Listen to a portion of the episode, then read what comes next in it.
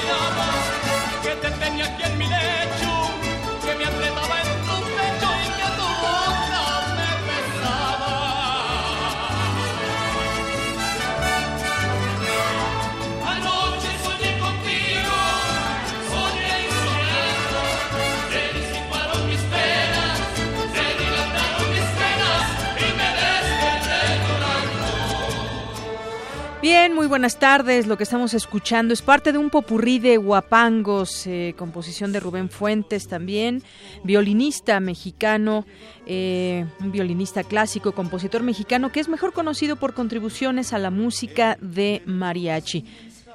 El mariachi es el mariachi Tecalitlán.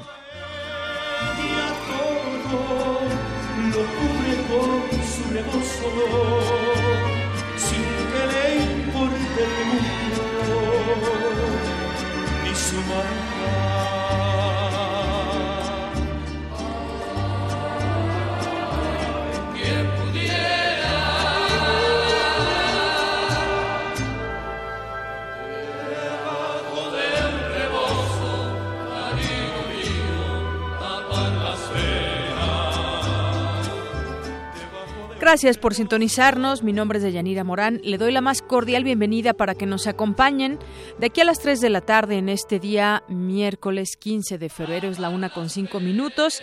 Hoy es miércoles y los miércoles, como ya es costumbre, tenemos una mesa de análisis y debate. Hoy estaremos platicando pues de el tema que, uno de los tantos temas que nos preocupan acá desde México y que estamos observando y siguiendo muy de cerca, y me refiero al tema de, los migrantes. Eh, cómo son tratados en Estados Unidos, cómo son tratados aquí en México ahora que están siendo deportados y me refiero al tema de las oportunidades, porque muchos estarán pensando en regresar, pero otros tantos también estarán pensando en acogerse a todos esos programas que el gobierno mexicano les ofrece o las oportunidades que ya en su momento decía el propio presidente. Así que lo analizaremos aquí. Si ustedes quieren, pues márquenos, eh, opine con nosotros a través de nuestras redes sociales también. Eh, será un gusto leerlos y será un gusto que ustedes puedan tener eh, compartirnos su opinión sobre este tema al cual estaremos y seguiremos dando seguimiento, que es el tema de los migrantes. Ya eh, el primer Dreamer fue, Dreamer fue deportado desde Estados Unidos a México. También tocaremos este tema y otras cosas que están sucediendo en Estados Unidos. Tendremos algunas entrevistas para tratar el tema de la tortura en cuando se detienen a a personas y sobre todo en el caso de mujeres. Ayer, hace unos días, Amnistía Internacional estuvo con el secretario de Gobernación y en ese sentido, pues eh, platicaron y hablaron sobre los acuerdos que debe haber para revertir estas cifras de de tortura contra las mujeres y muchas veces, o la mayoría de estas veces que se han investigado, pues viene justamente de la propia autoridad, cuando no debería, por supuesto, ser de esta manera de ninguna forma debería de ser así. También platicaremos sobre los migrantes ya con la ex titular del Instituto Mexicanos en el Exterior, de qué manera realmente se les está apoyando. Hay miedo en algunos lugares, como se ha ido constatando a través de distintos medios de comunicación. Así que tendremos también esto y mucha información también universitaria. Ya le platicaremos eh, durante el trayecto de este programa eh, acerca de estas informaciones, el calentamiento global, Rigoberta Menchú está en México, eh, eh, ¿Ustedes conocen por qué, saben por qué pica el chile? Bueno, pues se los explicaremos. Mi compañera Cristina Godínez investigó al respecto y es interesante conocer por qué pica el chile. Esto y más le tendremos hoy aquí en Prisma RU.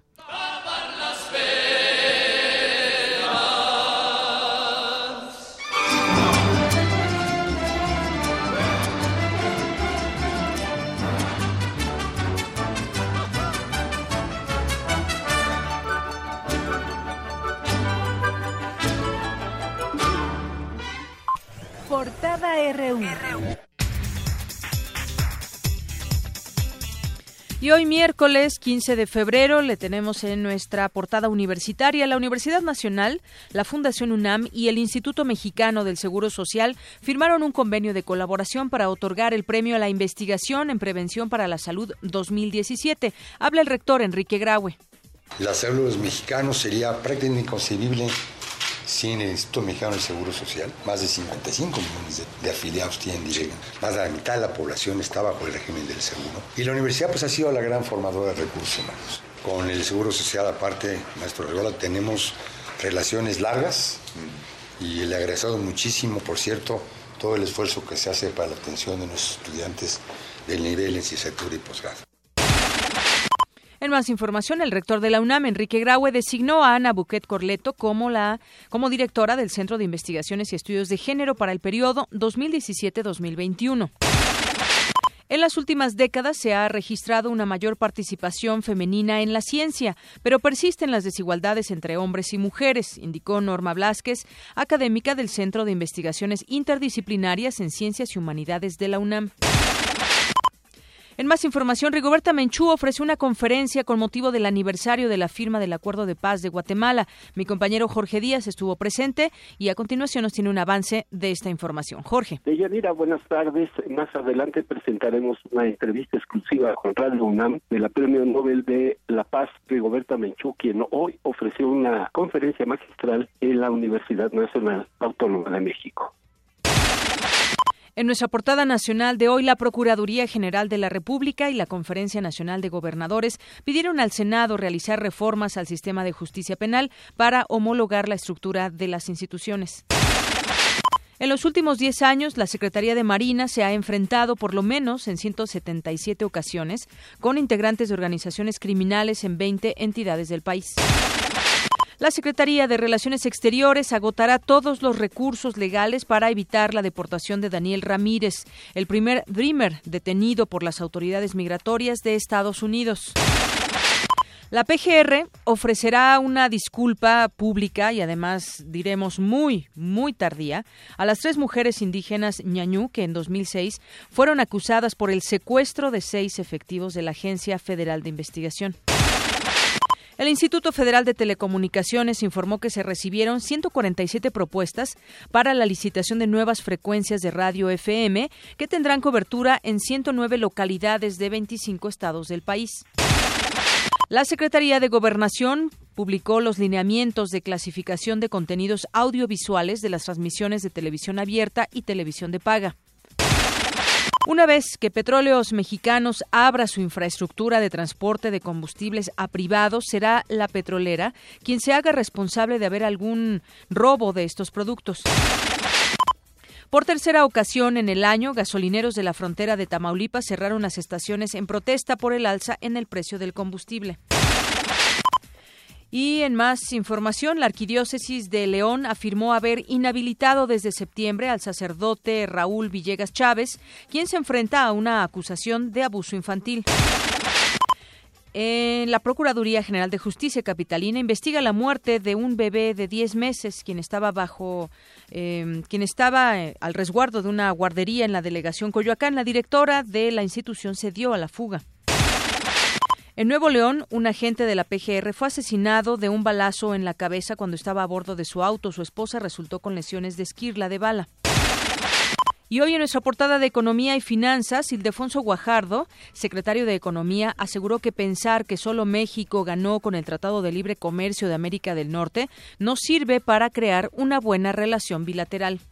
En esta negociación tenemos que estar conscientes que lo que hemos hecho juntos para poder generar una plataforma de valor y de inversión en México es con la certeza de que los tres países en esta integración hemos podido tener una fórmula ganar, ganar, ganar en los tres países. Cualquier negociación que parte aceptando un principio sesgado, que solo México ha ganado en esta negociación, sería una negociación que no sirve justamente en el interés de una buena relación hacia adelante. Durante 2016, la inversión extranjera directa que se registró en el país fue de 26.738 millones de dólares, 5.8% menos que en 2015. 24 millones de mexicanos tienen sueldo de 5 mil pesos al mes o menos. Mi compañero Abraham Menchaca nos tiene un avance de la información. Abraham. Así es, Deyanira, buenas tardes. Para el doctor Jaime Linares, académico de la Facultad de Estudios Superiores Aragón, los datos del INEGI muestran que gran parte de la competitividad de la economía del país es básicamente su mano de obra barata. Más adelante los detalles. El monto de las remesas que ingresarán a México provenientes de Estados Unidos en 2017 permanecerá sin cambios respecto a 2016, cuando alcanzó un nivel récord de 27 mil millones de dólares, de acuerdo con el banco de inversión Merrill Lynch. En nuestra información global, el secretario de Estado y el de Seguridad de Estados Unidos, Rex Tillerson y John Kelly, viajarán a México el próximo 23 de febrero. Hoy es el Día Internacional de la Lucha contra el Cáncer Infantil. Mi compañera Dulce García nos tiene un avance de la información. ¿Qué tal, Deyanira? Muy buenas tardes a ti al auditorio de Prisma RU. Hoy se conmemora el Día Internacional contra el Cáncer Infantil. En este tema es necesario que los padres busquen ayuda psicológica, pues a veces los infantes enfrentan mejor la enfermedad que sus familiares. Los detalles en unos momentos. Gracias. Y ante las políticas del presidente Donald Trump, 475 académicos de instituciones de educación superior de Estados Unidos firmaron un pronunciamiento en apoyo a México y a la UNAM. En el aeropuerto internacional de Kuala Lumpur, la policía de Malasia detuvo a una mujer a quien se le relaciona con la muerte del hermano del líder de Corea del Norte, Kim Jong-un. Y más información internacional con Eric Morales. ¿Qué tal, Eric? Buenas tardes. Buenas tardes, Deyanira. El mexicano Daniel Ramírez se convirtió en el primer Dreamer en ser arrestado en la era Donald Trump. Además, crece la tensión entre Rusia y Estados Unidos. Les contaremos por qué. Esto más adelante. Gracias, Eric. Y vámonos al avance de la información cultural con Tamara Quiros. Tamara, buenas tardes. Buenas tardes. Hoy a las 8.30 de la noche se llevará a cabo el Festival Ida. Hola, otra vez. El sábado, bueno, les tengo información. El sábado 14 de enero a las 7 de la noche se presentará la ópera Bufadero de Herbert Vázquez, bajo la dirección de Alberto Villarreal en el Teatro Juan Ruiz del Arcón del Centro Cultural Universitario. Los invitamos a que disfruten de esta ópera onírica en 12 cuadros para cuatro cantantes y un niño que nos mostrará el apresurado escape de un Quijote moderno. En otra información, Máximo Cuarta es el nuevo director de la UFUNAM. Escuchemos a nuestra compañera Dulce García. Muy buenas tardes, Deyanira Tamara y auditorio de Prisma RU. La Orquesta Filarmónica de la UNAM comienza el año con su nuevo director artístico, Massimo Cuarta. La primera temporada de conciertos tendrá lugar los sábados y domingos del 21 de enero al 2 de abril en la sala Nezahualcóyotl del Centro Cultural Universitario. En la gala inaugural, Cuarta actuará por primera vez como director artístico de la agrupación después de su nombramiento en noviembre de 2016. Sobre el proceso que se llevó a cabo para seleccionar al director de la UFUNAM, la facultad pues encontrarán un desplazamiento favorable. Por el contrario, si vienen de Avenida 608, tomen sus precauciones, ya que a la altura del Metro Deportivo Oceanía hay lento avance. No olviden respetar las señalizaciones viales para evitar accidentes. Aprovecho el espacio para invitarlos a la conferencia ¿Se puede evitar otra crisis financiera? impartida por el doctor Stephen L. King, mañana 16 de febrero a las 11 horas en el aula magna de posgrado de la FES Aragón. Además, el próximo 22 de febrero a las once y media en el Teatro José Vasconcelos de nuestra facultad, Yair Israel Piña López impartirá la ponencia Escribe tu propia historia de éxito. Te esperamos. hasta aquí mi reporte. Muchas gracias, Lidia. Gracias, hasta luego. Gracias, muy buenas tardes y saludos hasta la FES Aragón, de donde es egresado aquí nuestro compañero Armando. No.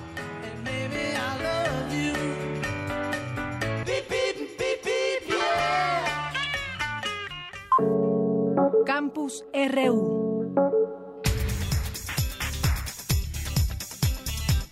Pues ya me estoy adelantando, todavía no es egresado, es estudiante de la FES Aragón y bueno, pues un gran apoyo aquí con nosotros en la producción. Y bueno, antes de entrar a, nuestro campus RU y con toda la información que tenemos, quiero regalar algunos discos que tenemos aquí. Tenemos cinco discos del coro de la FES Acatlán. Este disco que se llama Mundo Pasajero eh, contiene 13 canciones de eh, que canta este coro de la FES Acatlán. Por cualquiera de las vías de las vías que ustedes quieran, puede ser a través del teléfono que es el 55 3536 4339, puede ser por Twitter en arroba PrismaRU o puede ser por Facebook en Prisma RU. Y también tenemos dos libros, dos libros de François Perrou Juan Rulfo, El arte de narrar. Y bueno, pues François, eh, académica de la UNAM, se ha ocupado del arte de narrar de Juan Rulfo con todo rigor a lo largo de una parte importante de su carrera, reuniendo su trabajo al respecto en esta obra. Así que si quieren uno de estos dos libros, también nos pueden llamar por teléfono, escribir un tweet o hacer la petición también vía Facebook. Ahora sí nos vamos a nuestro campus. No es común el uso del chile en la gastronomía, es común más bien, muy común, sobre todo en la gastronomía mexicana, y algo que lo caracteriza es la sensación de ardor. El doctor Ramón Garduño, del Instituto de Ciencias Físicas de la UNAM, nos explica por qué pica este alimento. La información es de mi compañera Cristina Godínez. Buenas tardes, Deyanira. El origen del chile es mesoamericano su nombre viene del náhuatl chili. Se trata de un alimento de uso común en la gastronomía de nuestro país y a nivel mundial su consumo se ha multiplicado. Lo más característico de este tipo de fruto es el picor que provoca en las personas que lo comen. El doctor Ramón Garduño, del Instituto de Ciencias Físicas de la UNAM, nos explica la reacción química de nuestro cuerpo al entrar en contacto con el compuesto. La capsaicina es una molécula que se produce en el chile, no en las semillas. Esta molécula se une a receptores que tenemos en la lengua, son como las papilas gustativas. Y eh, cuando esta molécula se une a estos receptores, eh, modula el calcio y esto envía la señal hacia el cerebro de que algo está ocurriendo en la lengua. Entonces nos da la sensación de ardor. Estas papilas que tienen estos sensores pues son para protegernos de que nos quememos con algo muy muy caliente. Por eso es que realmente sudamos, porque el cerebro cuando comemos chile reacciona como si estuviéramos tomando algo caliente, entonces el cuerpo quiere enfriarse y suda. Para quitar el efecto que provoca el chile, el doctor recomienda enjuagarse la boca con leche, tomar un helado o cualquier producto que contenga grasa, ya que la capsicina se disuelve en grasa. El también ingeniero bioquímico nos habla sobre la gran variedad de chiles que existen en nuestro país y la escala de clasificación de acuerdo al picor que provocan.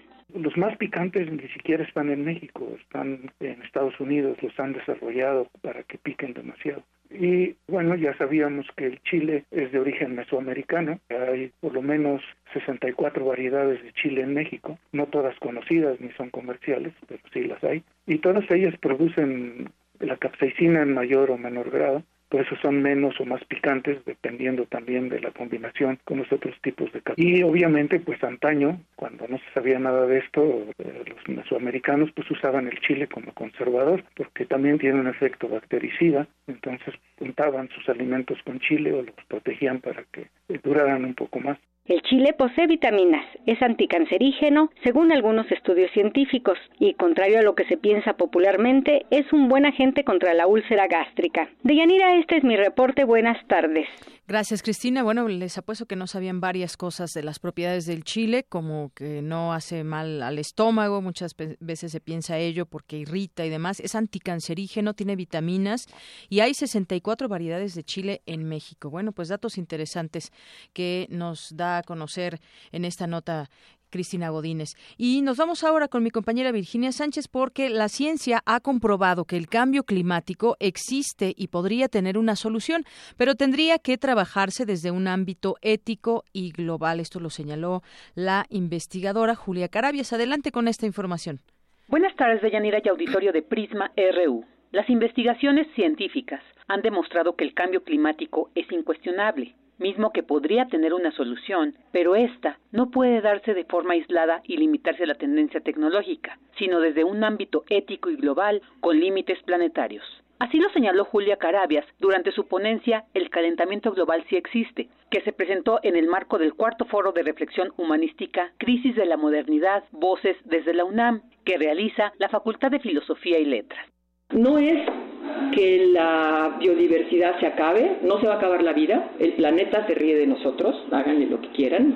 Lo que sí va a ser un impacto brutal es para las sociedades humanas, que nacimos como especie humana en un rango bastante limitado de estos límites planetarios, en una condición del planeta determinada si esa condición la estamos afectando completamente, ese es el rango que se nos estrecha enormemente, con unos desarrollos con unos costos económicos que evidentemente esto va a tener un impacto en términos de desigualdades. La humanidad en general no va a poder mantenerse en un futuro como la conocemos hoy. Es un tema entonces civilizatorio, al final de cuentas, es un tema ético señaló que atender el cambio climático implica ajustes en las agendas nacionales y proyectos de largo plazo para que se logre un desarrollo sustentable que no impacte ambientalmente, respete los derechos humanos, la equidad intergeneracional, que promueva la gobernanza y límites planetarios, entre otros principios.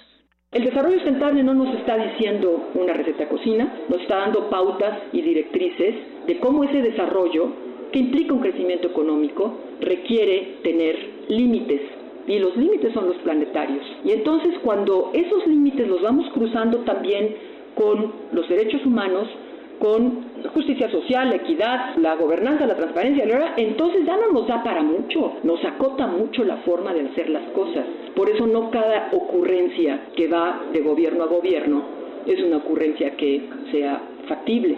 Por eso requiere un programa de largo plazo en la planeación del desarrollo nacional que diga es por aquí, y es completamente viable.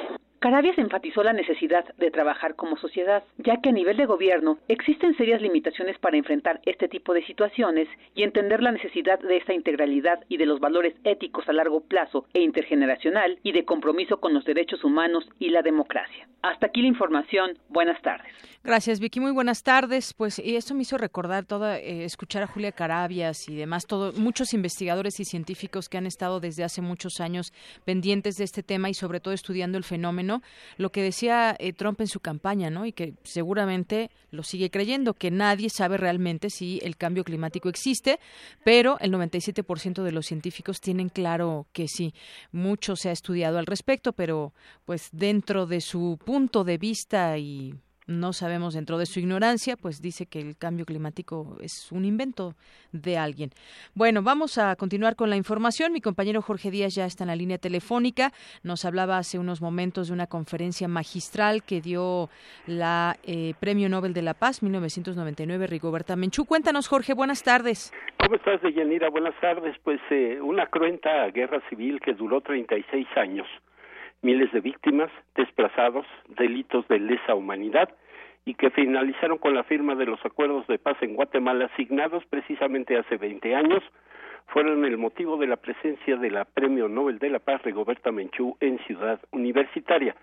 Los 12 puntos del acuerdo, dijo la doctora Menchú en exclusiva para Radio UNAM, deben ser un modelo de diálogo que ofrezca mayores opciones para evitar la guerra. Escuchemos. Los acuerdos de paz en Guatemala y sus contenidos eh, realmente es la mejor forma de visualizar eh, una nueva ruta para la democracia, no solo para Guatemala, sino en Centroamérica, y esto con repercusión en todo el mundo, en un contexto donde verdaderamente la guerra es una noticia cotidiana donde las controversias em, mundiales eh, son entre naciones, son entre países, entre estados, o donde nuestros países aún se ven eh, obligados a vivir las consecuencias de la impunidad, del crimen organizado, de las mafias corporativas.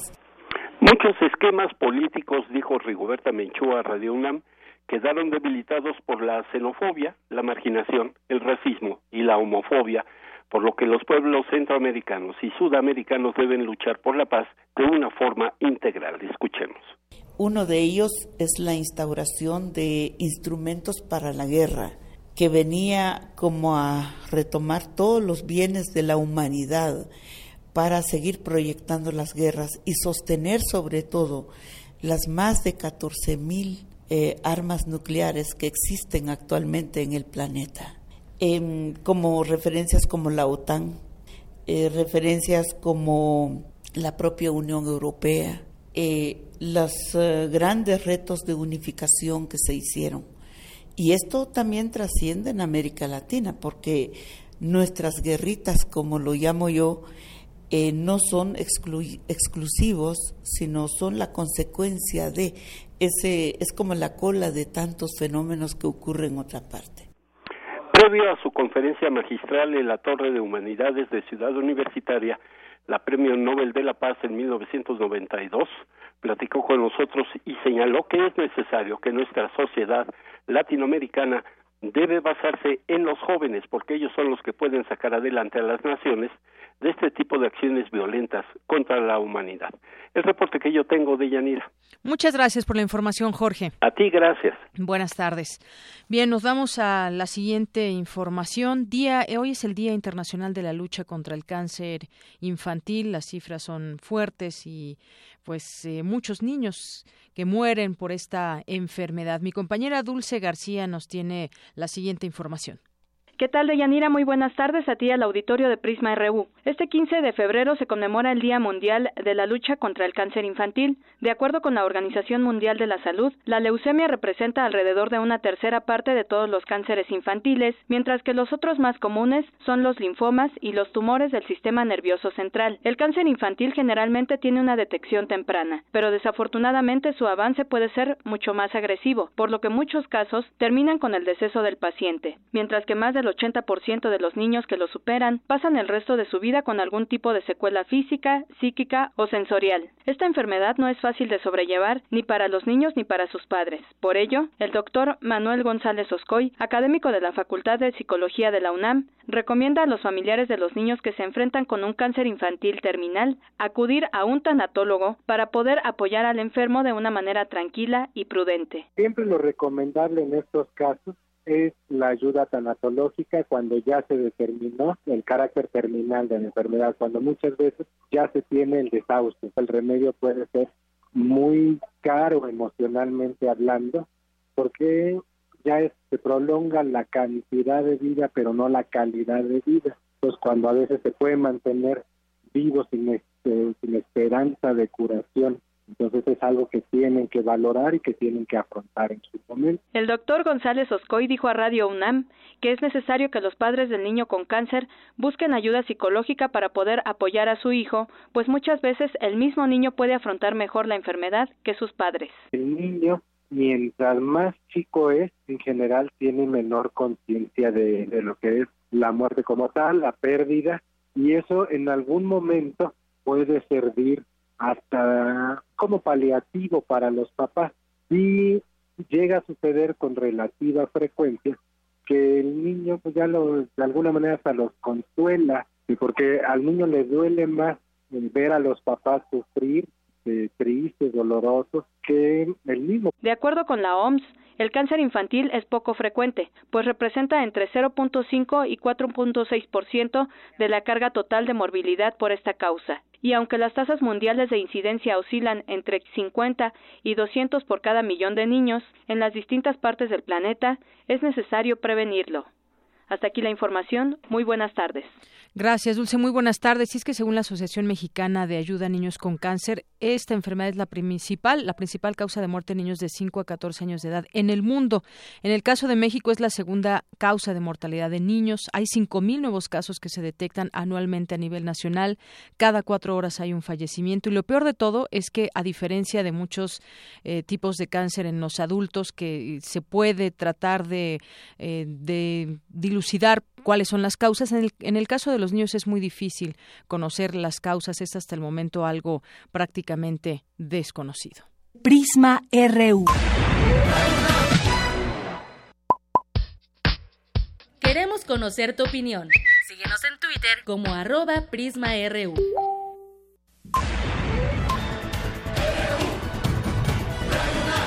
Prisma RU.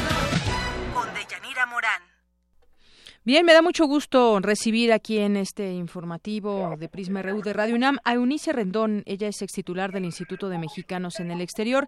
¿Qué tal, Eunice? Bienvenida, buenas tardes. Hola, ¿cómo estás? Muchas gracias por, por, la llamada. Bueno, pues quisiéramos platicar contigo acerca de pues este tema, eh, ¿cómo podríamos decir? La cacería de migrantes por parte del gobierno de Donald Trump ha comenzado.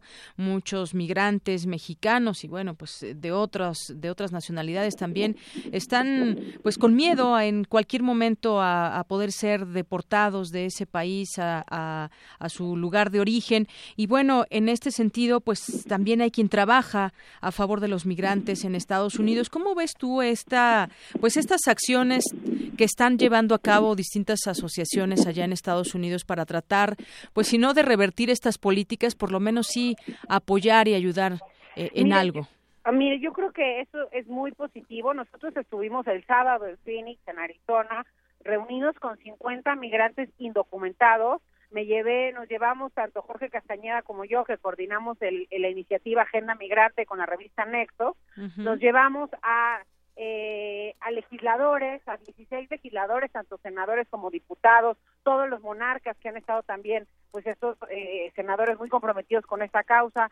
Llevamos también a su secretario de América del Norte, nos acompañó, nos acompañó el presidente de la CONAGO, Graco Ramírez, eh, gobernador de Morelos, y, y en conjunto con estas autoridades y la comunidad hicimos un diálogo. Y yo creo que ahí ya hace la importancia, porque sí es relevante lo que hagan las organizaciones por allá. Los migrantes nos pidieron muchas cosas, porque aparte hablamos ocho horas con ellos, pero yo si pudiera resumir, creo que lo primero que ellos están esperando, lo que están pidiendo es, hay que ayudarles a dar la batalla de aquel lado. ¿Y qué significa dar la batalla de aquel lado? Pues esos migrantes finalmente se fueron, se fueron por muchas causas, pero sobre todo porque no tenían oportunidades de este lado y la situación a muchos de ellos los orilló a irse, como ya todos sabemos, pero eh, allá han hecho una vida, han hecho un patrimonio y no quieren regresar. Entonces, lo que nos piden primero, ayúdenos a no regresar. Ya, si todo está perdido, entonces también queremos del, lado de México cómo nos vamos a insertar. Pero la primera batalla y lo primero que ellos están pidiendo es de aquel lado, con asesoría legal, con acompañamiento, y ahí son útiles, ahora sí que las manos y el apoyo, por supuesto el gobierno, ¿no? Con términos de, de recursos, que ya se brindaron, se brindaron mil millones de pesos adicionales a los consulados para, para, para la asesoría legal, hay que ver cómo va a bajar ese recurso y cómo se va a operar, pero también a través de la sociedad civil, porque muchos de los indocumentados que hoy son esta población la que mayor vulnerabilidad tiene ante las deportaciones, porque son ellos los que no tienen justamente documentos, son alrededor de cinco, entre 5 y 6 millones de mexicanos están en esta situación en Estados Unidos, ellos son hoy los más vulnerables y, y ellos también piden, eh, digo, difícilmente se van a acercar con lo que está pasando hoy a algún consulado porque temen a esta parte oficial, porque, por ejemplo, en casos como Arizona ya pasó con la LB 1070 en el, en el pasado, que cuando eh, ellos iban al consulado estaban ahí los del ICE para, para, para atraparlos, para detenerlos. Entonces, por eso se requiere el apoyo de esta sociedad civil que sí pueda llegar, que donde los migrantes indocumentados tengan confianza de acercarse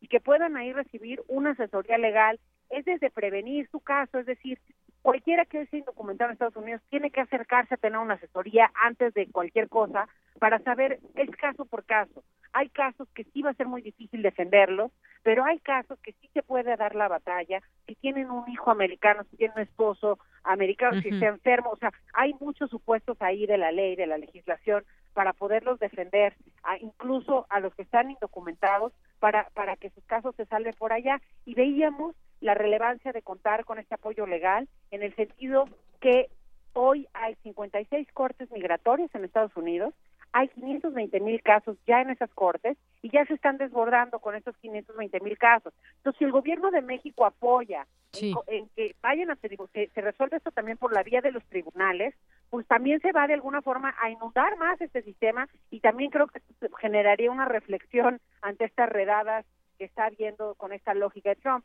En cuanto a los números de deportación, quiero recordarles nada más que con, el presidente Obama también tuvimos un gran número de deportados, alrededor de 3.8 millones de deportados según datos del INAMI de 2007 para acá. Entonces, en cuanto a la numeralia, seguimos estando igual. ¿Cuál es la amenaza y qué es lo diferente con Trump? Estas redadas no las habíamos visto en los últimos años con Obama, aunque sí hubo muchas deportaciones, no de esta forma. El lenguaje que está teniendo es muy agresivo. Sí, de pronto el intento de criminalizar ¿no? a la población migrante.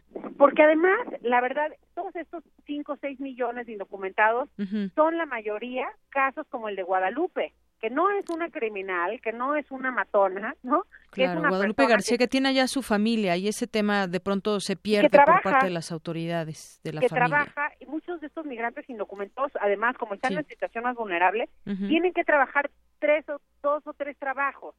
pues es gente que la verdad en su mayoría eh, es gente de esfuerzo, es gente que, que, que labora por allá, que está aportando a Estados Unidos, que paga impuestos aún siendo indocumentado y, y, y que además de todo, pues solamente hay una, mira, de 500 mil deportados, solamente 27 mil habían cometido un delito grave. El resto eran faltas administrativas. Y ese es el caso que vemos de Guadalupe. Y esos son nuestra verdadera eh, mayoría de migrantes documentados por allá. Pero el problema es que en términos de comunicación también Trump está ganando la batalla. Es decir, él sale, hace cosas que son casos atípicos, como el que cuando anuncia las acciones ejecutivas pone a dos familiares a dos familias a dar testigo de qué malos fueron los migrantes con ellos.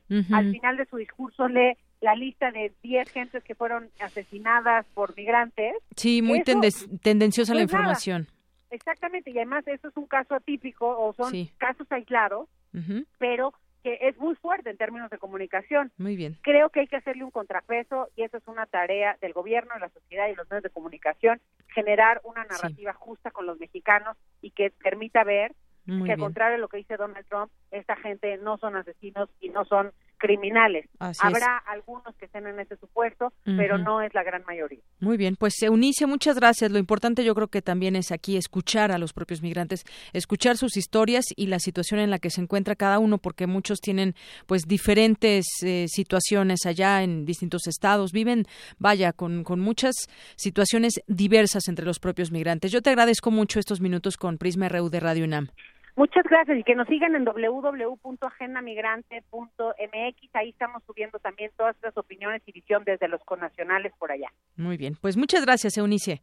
Gracias. Hasta luego, muy buenas tardes. Eunice Rendón es ex titular del Instituto de Mexicanos en el Exterior. Ya más adelante platicaremos. Mañana eh, es el día sin migrantes allá en Washington y ya lo comentaremos más adelante. Una con 39. Prisma RU. Para nosotros, tu opinión es muy importante. Síguenos en Facebook como Prisma RU. Prisma RU. Un programa con visión universitaria para el mundo.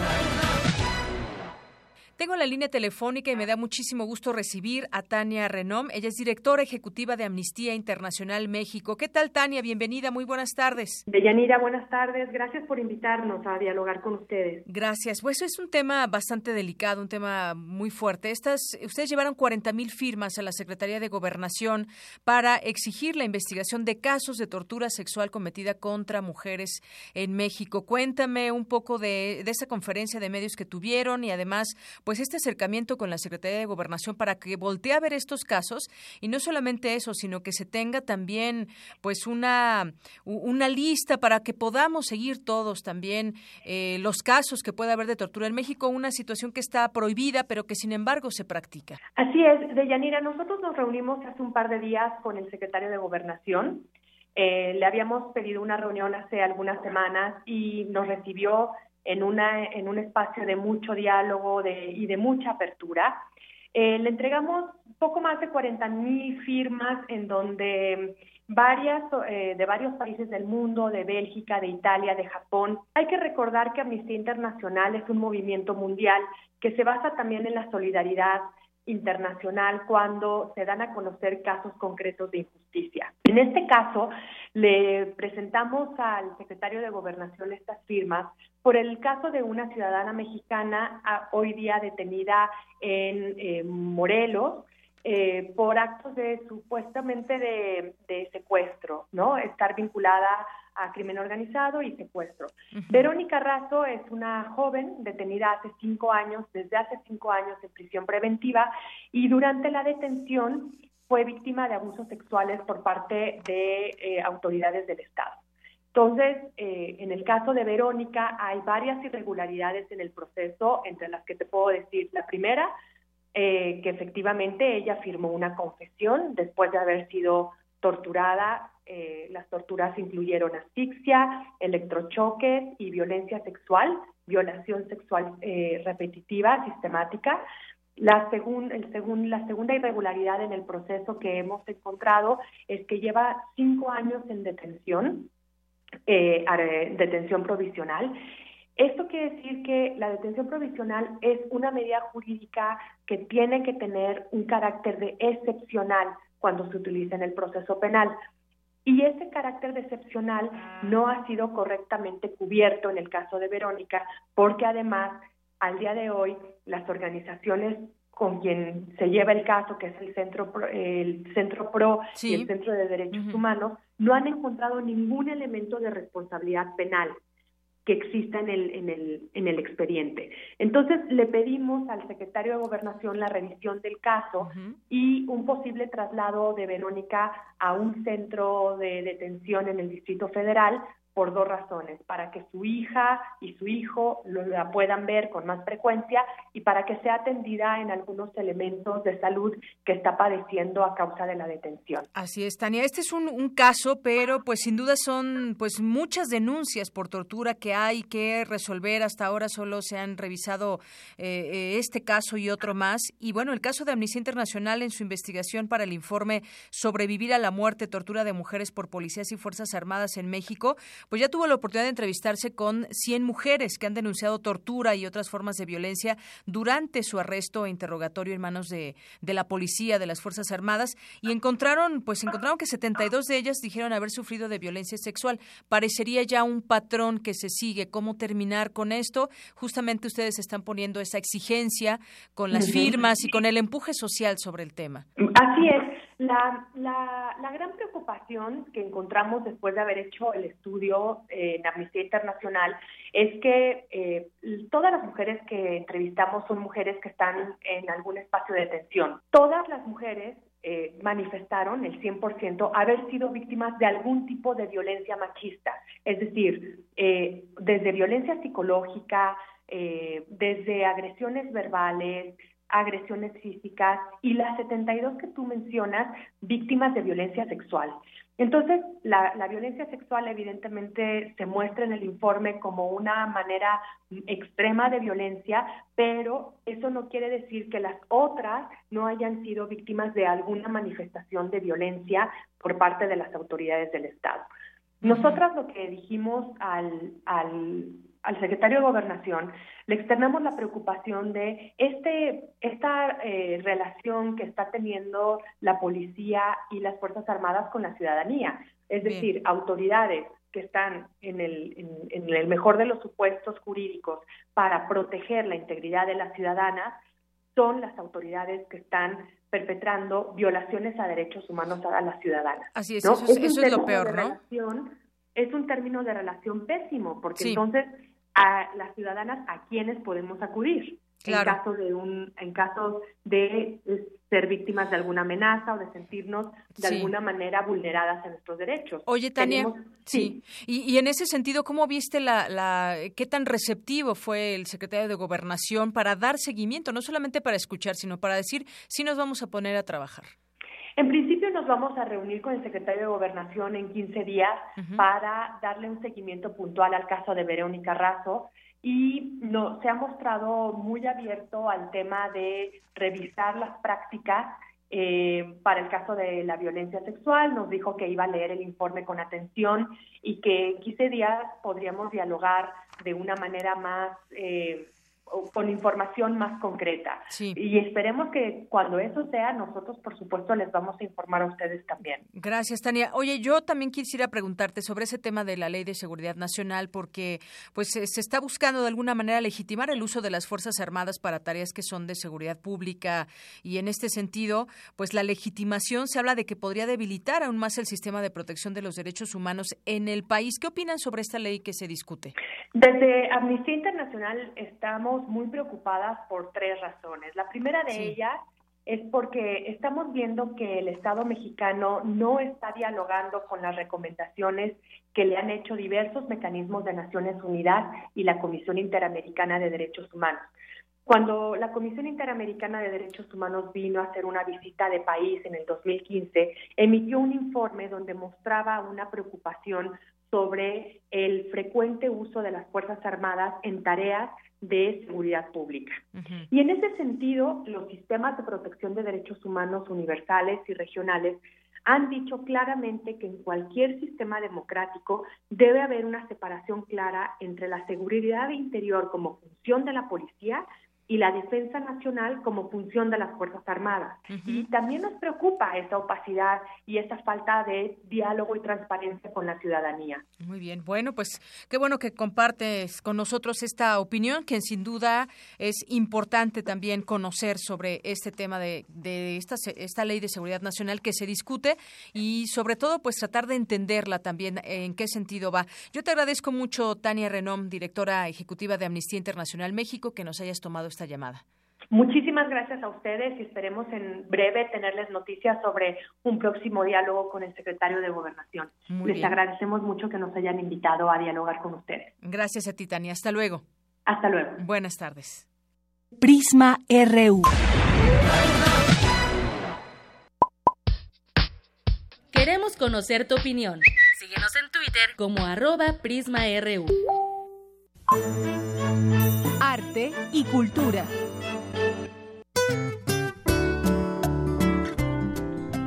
¿Qué tal, Tamara? Bienvenida, buenas tardes. Muchas gracias, buenas tardes, Deyanira.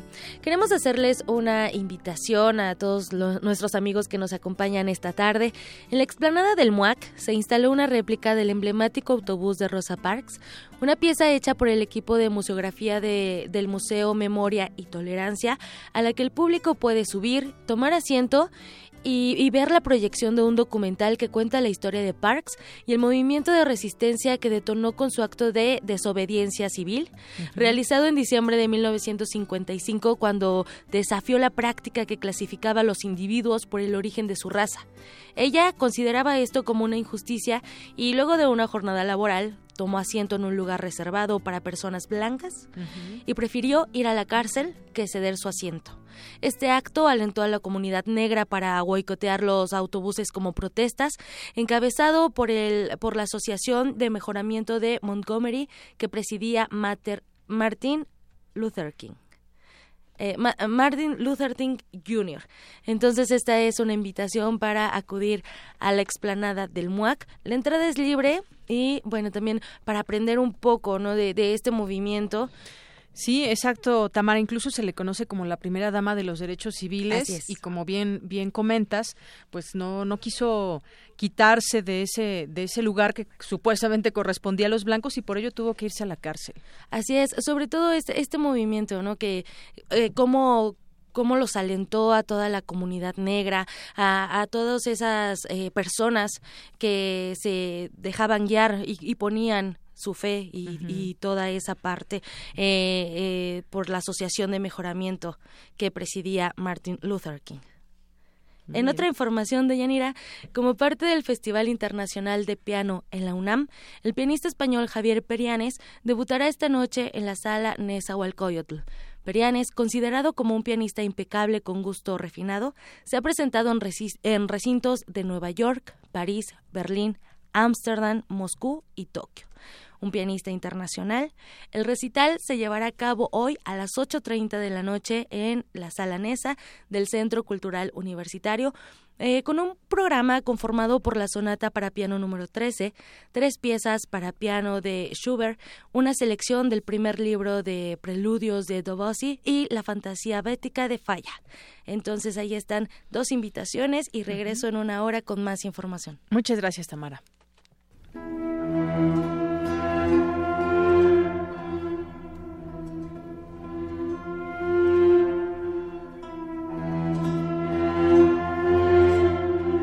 El 15 de febrero de 1925 se realizó en el Teatro Principal de la Ciudad de México el primer concierto en el que se utilizó el sonido 13, un descubrimiento del músico mexicano Julián Carrillo, el cual rompió con la clasificación clásica de los 12 tonos y revolucionó la música moderna.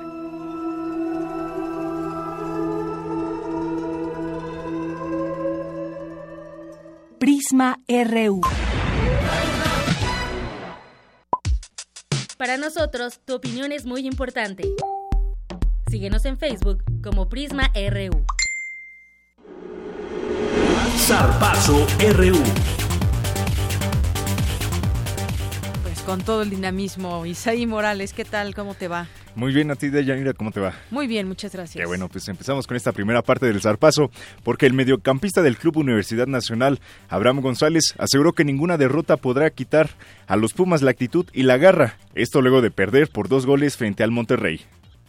Está claro que, que garra no, ni nos falta ni nos puede faltar nunca, ¿no? Yo creo que la actitud es lo único que es innegociable, que, que tenemos que tener siempre y sí que es verdad que, hemos mejorado muchísimo el tema ofensivo con el balón. El otro día en Monterrey yo creo que, fue lo que peor tuvimos, ¿no? que estuvimos muy espesos con el balón. Pero yo creo que la actitud del equipo fue buena y eso es lo que hace estar tranquilos. Que con el balón no estuvimos tan finos como, como otras veces. Yo creo que, que perdimos balones muy fáciles. Eh, no hicimos lo que, lo que venimos trabajando siempre, que es lo que nos ha dado resultados. Y yo creo que ahí estuvo el error, ¿no? Pero bueno, sabemos lo que es, sabemos lo que hay que mejorar.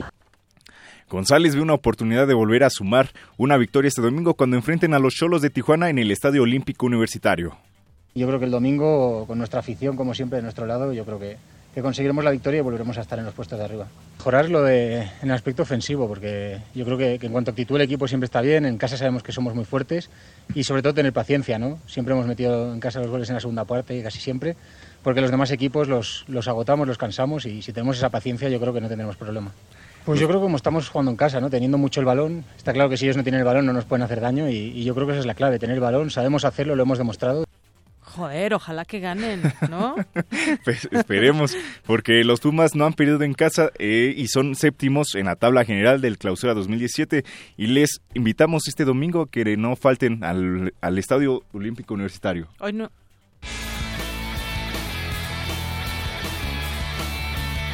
Queremos regresar a los primeros lugares y en casa somos más fuertes con tu apoyo. Ven con tu familia este domingo y juntos hagamos vibrar el Estadio Olímpico Universitario. Oye, Iván, ¿vas a regalar boletos? Porque mucha gente ya está preguntando, ¿eh? Claro que sí, vamos a regalar boletos en la semana. en la semana? No, en la semana. Todavía falta para el partido.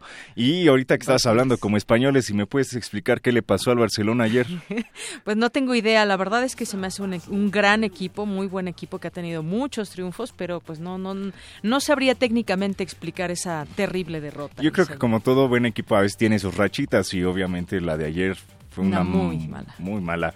Y este, una auténtica pesadilla fue la que vivió el Barcelona en París, con un doblete de Ángel, de Ángel Di María, el Paris Saint-Germain, goleó cuatro goles por cero a los culés en la ida de los octavos de final de la Champions League. Al término del encuentro, el técnico catalán Luis Enrique, Luis Enrique reconoció las fallas del club español que hemos cambiado el posicionamiento, hemos pasado de un 4-3-3 a un 4-2-3-1, intentando cambiar y sobre todo fijar a sus jugadores y tener a Leo más por dentro con más libertad y bueno, independientemente podíamos haber hecho el pino y hubiera pasado lo mismo. ¿eh? Esto es un tema que, repito, si hay que buscar un responsable soy yo, no le busquéis más cositas, yo acepto toda la responsabilidad. Y bueno, hoy ahorita están jugando ya el, equipo del Real Madrid y bueno, pues a ver cómo les va, ¿no? Ojalá puedan ganar. Y ya te pregunto yo mañana cómo les fue pues al, Real Madrid, al Real Madrid. Ya veremos. Y bueno, previo al duelo entre el Madrid y el Napoli de Italia, el, el técnico merengue Zinedine Zidane señaló la importancia de no recibir goles en una eliminatoria. En una eliminatoria siempre es así, ¿sabes? Eh, tú sabes que vas a jugar un, partido de vuelta y, cuando juegas en casa lo importante es tener, mantener, intentar mantener la portería a cero. Y es claro que es el mensaje nuestro, pero eh, más que este mensaje es, yo lo que quiero es cómo estamos haciendo últimamente, que estemos concentrados en lo que vamos a hacer. Sabemos que el partido es, es un partido 50-50 y nosotros sabemos que podemos hacer daño al rival y que el rival te puede también eh, meter en dificultad. Hay que estar solo concentrado. Y... Bueno, ya en la segunda hora de ya te comentaré pues, cómo va el marcador. ¿Cómo va el marcador? Muy bien. Y pues ya del Barcelona, oye, casualmente hoy Eric no trajo su playera del Barcelona. Casualmente hoy no lo trajo. Bueno, pues hasta el rato, Isaí. Claro que sí, Deyanira. Hasta luego. Prisma RU.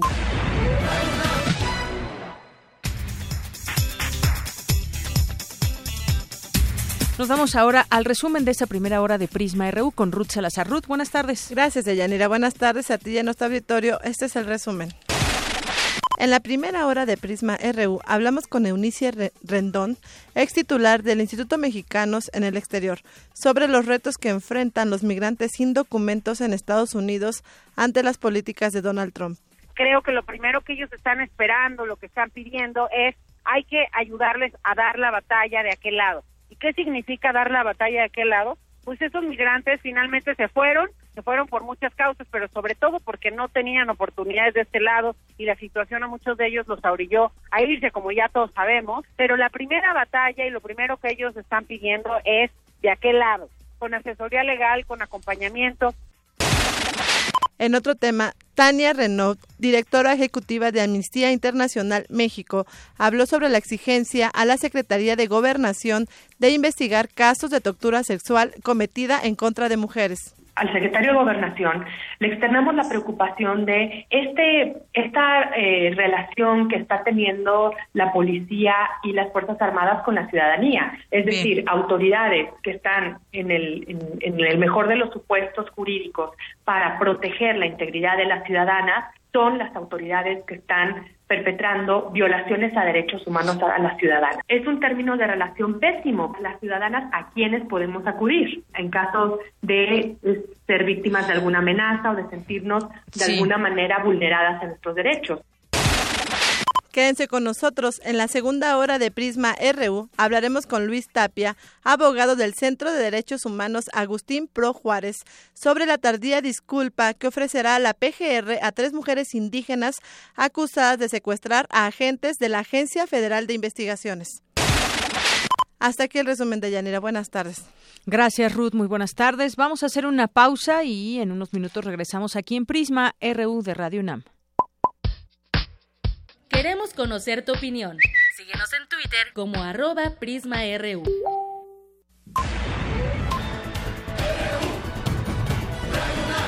Prisma RU.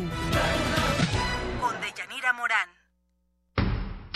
El rito comienza en el escenario.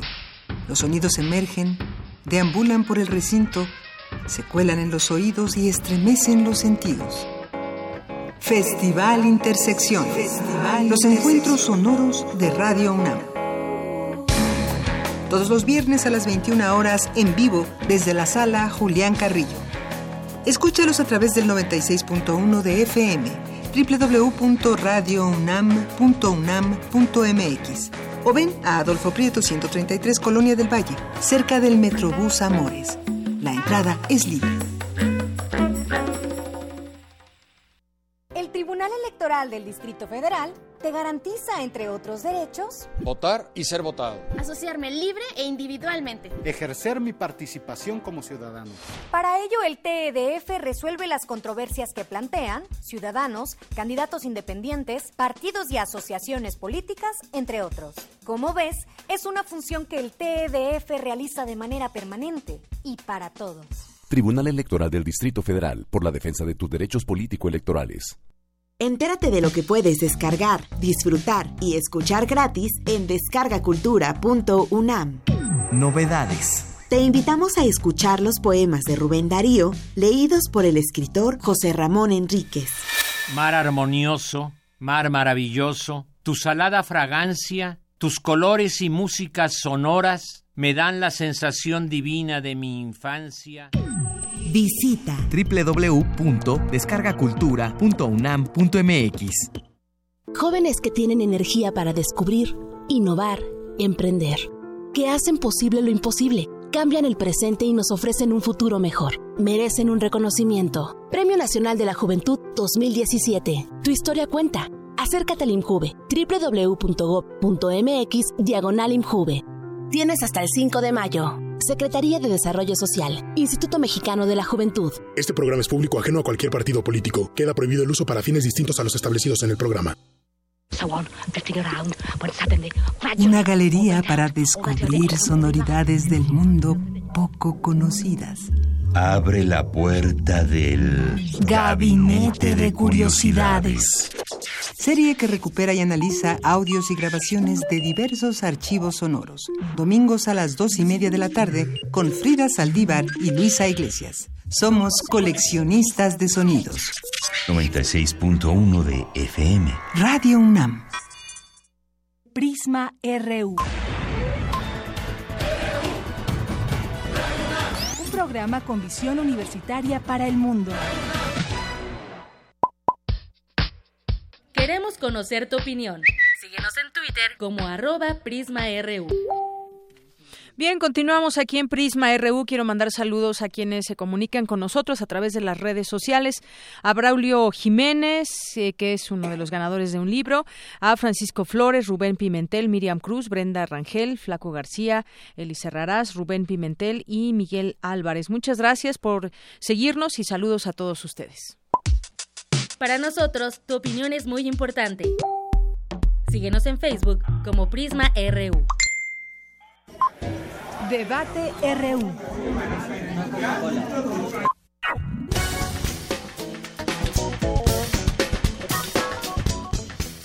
Bien, y ya entramos a esta mesa de debate y análisis. Vamos a arrancar con esta entrevista al doctor José Luis Valdés Ugalde, que es investigador del Centro de Investigaciones sobre América del Norte. ¿Qué tal, doctor? Bienvenido, buenas tardes.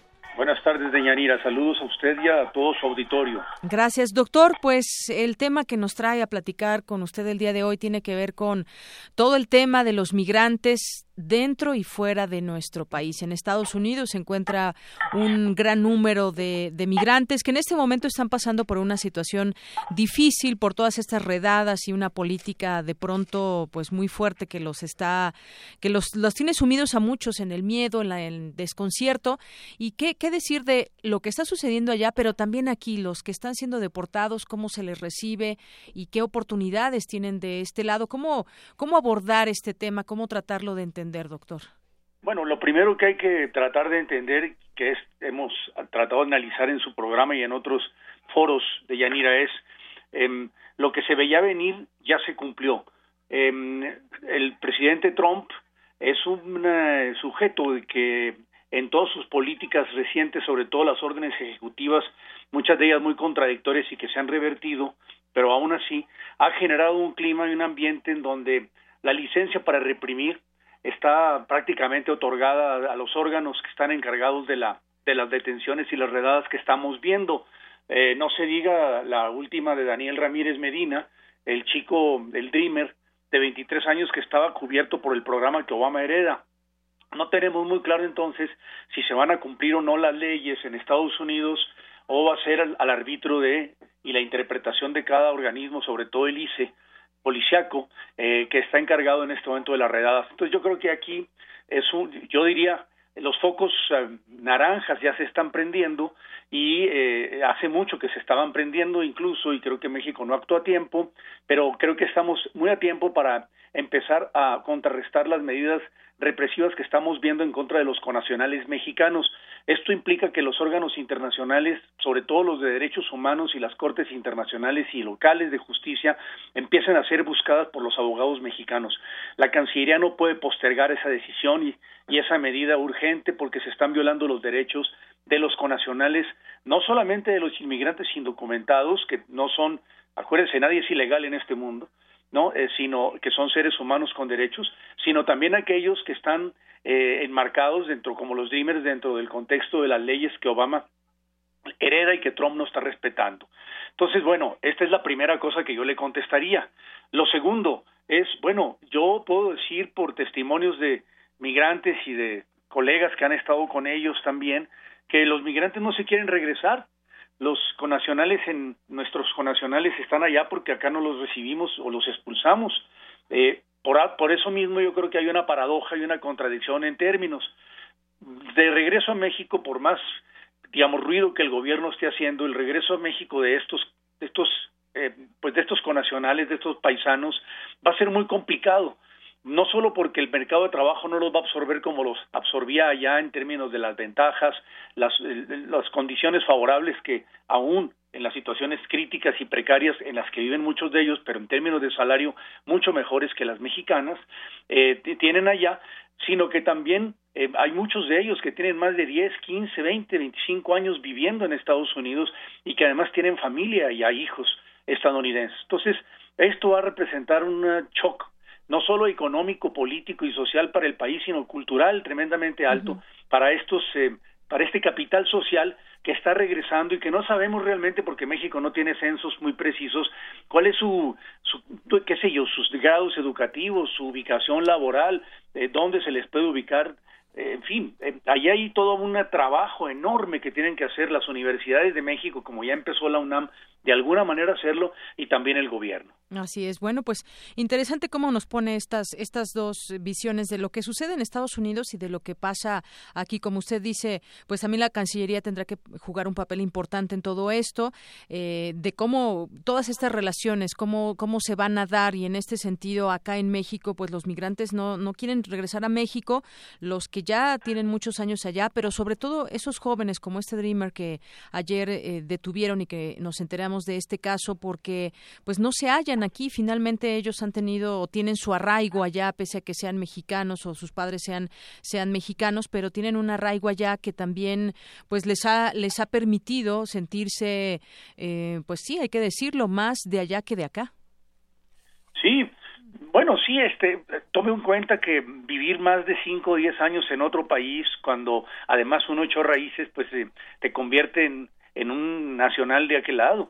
y, y, además, bueno, Estados Unidos no es una tierra ajena, eh, no solamente era nuestra, sobre todo el territorio sur, sino que eh, hoy día eh, nuestros paisanos viven rodeados a su vez de, de un ambiente mexicano que es, es propio. Entonces, eh, creo yo que los, los mexicanos en Estados Unidos, por varias razones, viven, pues la verdad, hay que decirlo y es lamentable, pero viven mejor que acá. Y, esto lo tenemos que reconocer. No sé si el gobierno mexicano es el apropiado para decirles, señores, bienvenidos a México, los queremos ayudar.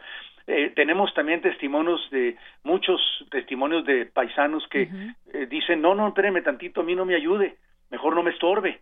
Yo aquí estoy tranquilo. En todo caso, yo le llamo, ¿no? Al consulado. Pero bueno, esta es una realidad que desafortunadamente tiene muchos años ocurriendo y frente a la cual México no tenía agenda de riesgo. Así es. Bueno, pues doctor José Luis Valdés Ugalde, un gusto platicar, platicar con usted y que nos ponga pues muy claramente todas estas aristas desde, desde las cuales dónde ver, cómo ver este tema. El gusto es mío una, una anotación última, ¿Sí? Yo creo que es importante simplemente realzar algo que para nosotros los estudiosos de Estados Unidos y el fenómeno norteamericano nos ha parecido siempre muy sorprendente. A México y a los mexicanos el tema de la migración y nuestros migrantes en el extranjero nunca nos pareció demasiado importante. Eh, hoy día nos está pareciendo ya cuando nos ya cuando se cayó el niño al pozo. Es bien importante, creo yo, que nos eh, pongamos las pilas en México, sociedad civil, en fin, todos los frentes allende el gobierno para que reconozcamos que una extensión de nuestra soberanía nacional está allá y en esta medida tenemos que defenderla pues ahora sí que eh, muy duro, ¿no? Intensamente. Así es, una extensión de nosotros se encuentra allá. Muchas gracias, doctor. Saludos, un abrazo. Hasta luego. Buenas tardes, el doctor José Luis Valdés Ugalde, investigador del Centro de Investigaciones sobre América del Norte.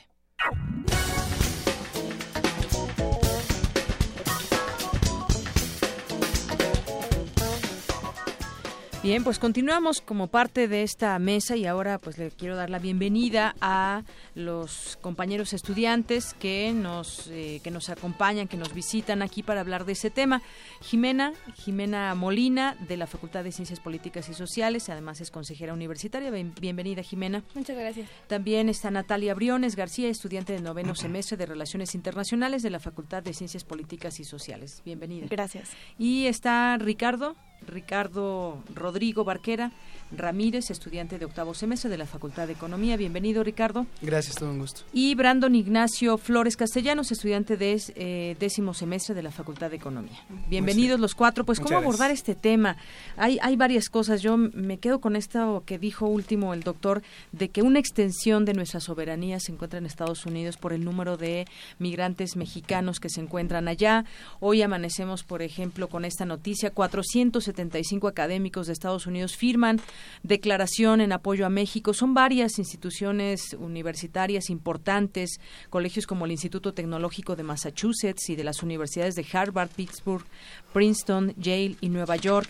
Además, bueno, pues ya este Dreamer que también ha eh, destapado todo el, momento que se está viviendo allá en Estados Unidos porque no se encuentra una explicación tan lógica por porque él tenía derecho de estar allá y cómo se, se, se regresa ya o se comienza con este tipo de, de, situaciones con los jóvenes que yo decía tienen ya pues un arraigo en los Estados Unidos. ¿Cómo abordar el tema? ¿Con quién empezamos? Eh, Jimena. ¿Está bien? Pues cómo ves, cómo ves, cómo entender ese tema desde tu punto de vista, esto que está sucediendo entre México y Estados Unidos y específicamente con el tema de la migración. Ah, eh, la verdad es que es un tema que, que es súper importante, que creo que, que como universitarios debemos abordar de la mejor forma posible, ¿no? En, en, nuestro caso, de los que estamos aquí, creo que como ciencias sociales también eh, tenemos un papel vital, no solo para analizar, sino para proponer. eh, creo que eh, el papel, más bien lo que acaba de pasar con el chico este, eh, Daniel Ramírez, el Dreamer, es, es un reflejo bastante sólido de que de pronto parece inminente el retorno de, de muchos, ¿no? De, de muchos inmigrantes que están acá. Y, y, si, y, y, en esta lógica de que parece que es, es bastante seguro de que muchos van a venir, creo que el gobierno es el que de, tiene que, que, tomar acción de realizar una reintegración eh, verdadera para quienes regresan, ¿no? O sea, tienen el programa este, el procedimiento de repatriación, uh -huh. que de pronto si lo analizas parece demasiado bueno para sí. ser real, ¿no? O sea, eh, te dan un seguro, seguro médico, seguro a, acceso a vivienda, pero ah también te te, te, ofrecen bolsa laboral, de trabajo ¿no? y programas, trabajo. entonces uh -huh. ¿qué, qué tan buenos pueden ser estos empleos, no creo que es importante eh, cuestionarnos eso, cómo realmente se van a integrar otra vez a la sociedad, lo que lo que comentaba el doctor eh, Ugalde, uh -huh. una reintegración social de alguien que estuvo 15, 20 años viviendo en un país uh -huh. con otra cultura, a lo mejor con un empleo pues muchísimo más estable, con de otro pronto idioma ajá, sí, sí, sí, o sea, uh -huh. de pronto regresar a a un lugar donde a lo mejor sus familiares ya no están, uh -huh. no tiene dónde vivir y si la y, y, y, si lo que te da el gobierno de pronto no es, no es suficiente, ¿cómo se va a lograr una reintegración real? Así creo es. creo que eso es muy importante. Claro, es, es, muy importante esto que comentas porque los problemas son varios. ¿Cómo se da esta reintegración? Tomo esa palabra que tú. ¿Qué les ofrece? ¿Qué les ofrece el gobierno de México, por ejemplo, a estos a estos estudiantes? Habría que analizarlo y ver, ya tomar ejemplos reales, a ver cuántos deportados vinieron hoy, de qué estado son y ese estado qué les va a ofrecer, ya sea el estado o la propia Federación. Adelante. Eh, eh, bueno, sí, sí, sin duda alguna esta esta situación es eh, de una importancia suprema en el sentido en el que eh, concuerdo contigo en el que es un tema eh, central en cuanto a soberanía. Digo, estamos hablando de 12.2 millones de migrantes en los Estados Unidos, eh, son origen, con origen mexicano. Y bueno, retomando esto que estás estableciendo sobre qué, qué les van a ofrecer estos estados, bueno, debemos de primero eh, tener en consideración de dónde, de dónde parten estos migrantes.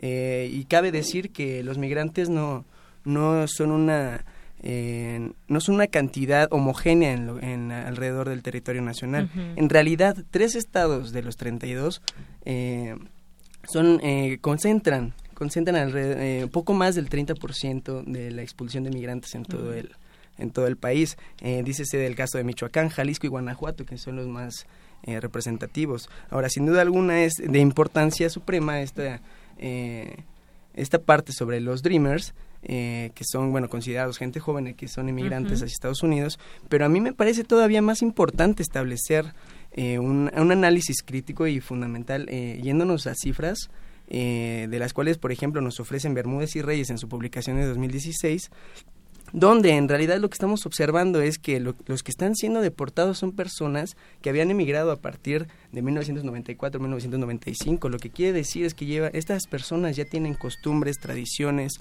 un ritmo de vida al cual se han adaptado para, a través del tiempo. Lo que estamos diciendo es que ahorita con la entrada de nuevos migrantes hacia nuestro país, estas repatriaciones, eh, lo que estamos observando es en realidad que va a haber un daño psicosocial aquí, uh -huh. un daño psicológico por la no adaptación, por empezar de cero, donde en otro país ya habías establecido trabajo, ya habías invertido horas de trabajo, esfuerzo y hasta a veces en casos algunos uh -huh. empezar familias, ¿no? Así es, muy importante eso que dices. La deportación sin duda es, es, es cruda, te sacan de tu, de tu cotidiano, de lo que habías ya conformado eh, en otro país, que muchos de estos dreamers pues ya lo asumen también como, como su país. Es como si lo sacaran a, también de, de, de su país para venir a México, un lugar muy diferente en cuanto a oportunidades y muchas otras cosas. Eh, Jimena. Natalia. Natalia, adelante Natalia. Sí, también algo que me parece fundamental es que eh, todo recae en el eh, sueño americano, digamos, en todas las caracterizaciones y elementos que se han dado a partir de las oportunidades que pueden obtener allá, digamos, en, en un entendido en el que todos son iguales, todos tienen las mismas oportunidades a nivel político, pero que esto no ha tenido, digamos, el impacto que, que, se, que se espera y, y que, como vemos, han sido objeto de muchísima discriminación, de falta de oportunidades y de, de, eso mismo que buscan. Entonces, en todas estas eh, prioridades a la deportación que ha dado el nuevo proyecto, eh, me parece fundamental decir que la identificación y la deportación de ciertas eh, de ciertos de ciertas personas hayan o no cometido delitos criminales o civiles es una señalización del otro de quién es tú quién cuál es hay, hay una barrera entre eh, americano blanco, eh, estadounidense blanco, a tú, migrante, que no, no eres igual a mí. Entonces, esa, digamos, bifurcación entre entre quién es y no por un estatus legal, también es importante recuperarla, ¿no? Así es. Muchas gracias, Natalia. Ricardo, ¿qué puedes decir al respecto de ese tema? Pues sin duda también con el paso de los años este tema se va a ir, digamos, asentando. Ahorita conocemos de momento las acciones que comenzaron, van a empezar también a surgir todas esas cifras de cuántos deportados. Eh, se compara ahorita mucho con el caso de Obama, cuántos se deportaron en el en todo el mandato de Obama, cuántos se están deportando ahora, pero pues también ha cambiado un poco la forma en cómo están siendo deportados en esta ocasión, se tiende a criminalizar, pero tú qué, qué cómo ves la llegada de esos migrantes a, México? Gracias. Bueno, pues primeramente lo, lo que personalmente me parece más preocupante es la pasividad que hasta este momento se ha mostrado tanto por el gobierno mexicano desde el Ejecutivo como por sus instituciones. Es decir, no hay una política estructurada para responder a las deportaciones masivas que Trump ha amenazado desde su campaña y ahora ya desde el Poder Ejecutivo en los Estados Unidos con realizar. Si no tenemos planes de acción sólidos, vamos a ser incapaces de responder ante esta entrada, ante esta entrada masiva de de deportados. Es decir, la Secretaría del Trabajo y Previsión Social y el Sistema Nacional de Empleo anunciaron un par de programas, el programa Repatriados Trabajando y el programa Bécate. El programa Bécate trata de atarse un poco más a gente joven, eh, personas de 16 años hacia arriba. El de Repatriados Trabajando trata de dar empleo a todas esas personas que deportan y a las familias en caso de ser posible. Sin embargo, lo que prometen estos programas son sueldos sumamente bajos, van de uno a tres salarios mínimos es decir, si lo comparamos con lo que comentaba el, investigador Valdés Ugalde, la gente no solo no quiere regresar, es forzada a regresar y a trabajar en condiciones bastante precarias y sobre todo regresando sin dinero, sin casa, sin que ponerse y ganando de uno a tres salarios mínimos. Así el, el, daño tanto económico hacia la familia como el daño psicológico, como comentaba mi compañero Brandon, puede ser enorme. Pero además de que el programa está mal estructurado, el programa que según el gobierno se está aplicando realmente no lo ha hecho, porque según cifras de la misma Secretaría del Trabajo y Previsión Social, no ha habido una sola persona a quien se haya conseguido empleo bajo este par de programas. Es decir, el programa se da, parece que por efectos de mediatización más que de aplicación, y el programa no responde a las necesidades que realmente se tienen. Por otro lado, ha sido el empresariado mexicano quien se ha mostrado más interesado en esta mano de obra que regresa, que es mano de obra calificada y que precisamente ellos puede ayudarles, en este caso para el desarrollo. Yo iría más allá a que el gobierno mexicano trate de estructurar un programa principalmente fronterizo, no para todo el país, sino principalmente fronterizo, para tratar de absorber a esta mano de obra y tratar precisamente de nutrir o ayudar a las empresas que son las que tienen esa capacidad de absorber a la mano de obra migrante que va a regresar. Así es. Muchas gracias, eh, Ricardo. Bueno, en ese sentido, como, como bien dices, y eso creo que es, es, es muy claro, no hay una política estructurada eh, de, de parte de México y lo hemos visto no solamente ahora con estos anuncios, sino desde antes, todos estos deportados que hay. No hay una cifra, no hay un censo donde se sepa dónde están trabajando. Esto que decías también, eh, los cambios, el daño económico a las familias. Imagínense cuánto cuánto ganan allá y por hora. No, no tengo la menor idea ahorita cuánto pueden ganar en distintos trabajos porque también varía el, el número de dólares por hora dependiendo del trabajo que realicen. Pero aquí en México hay una cifra, hoy, hoy se publica 24 millones de mexicanos con salario menor a 5 mil pesos al mes. Entonces, a ese migrante que está ganando tal vez, no sé, 10 mil, 15 mil pesos eh, mensuales allá, eh, digo, transformado ya en pesos, ¿cuánto se le ofrece aquí y de qué manera se le va a insertar y, y dónde va a vivir, si tiene familia o no? Es bastante complicado el tema. A manera ya de, de eh, de conclusión me gustaría escucharlos. Empezamos contigo, eh, Brandon. Como conclusión, ¿con qué te quedas? Eh, sí, bueno, quisiera rescatar esta parte sobre la que estaba hablando Ricardo, que me parece fundamental.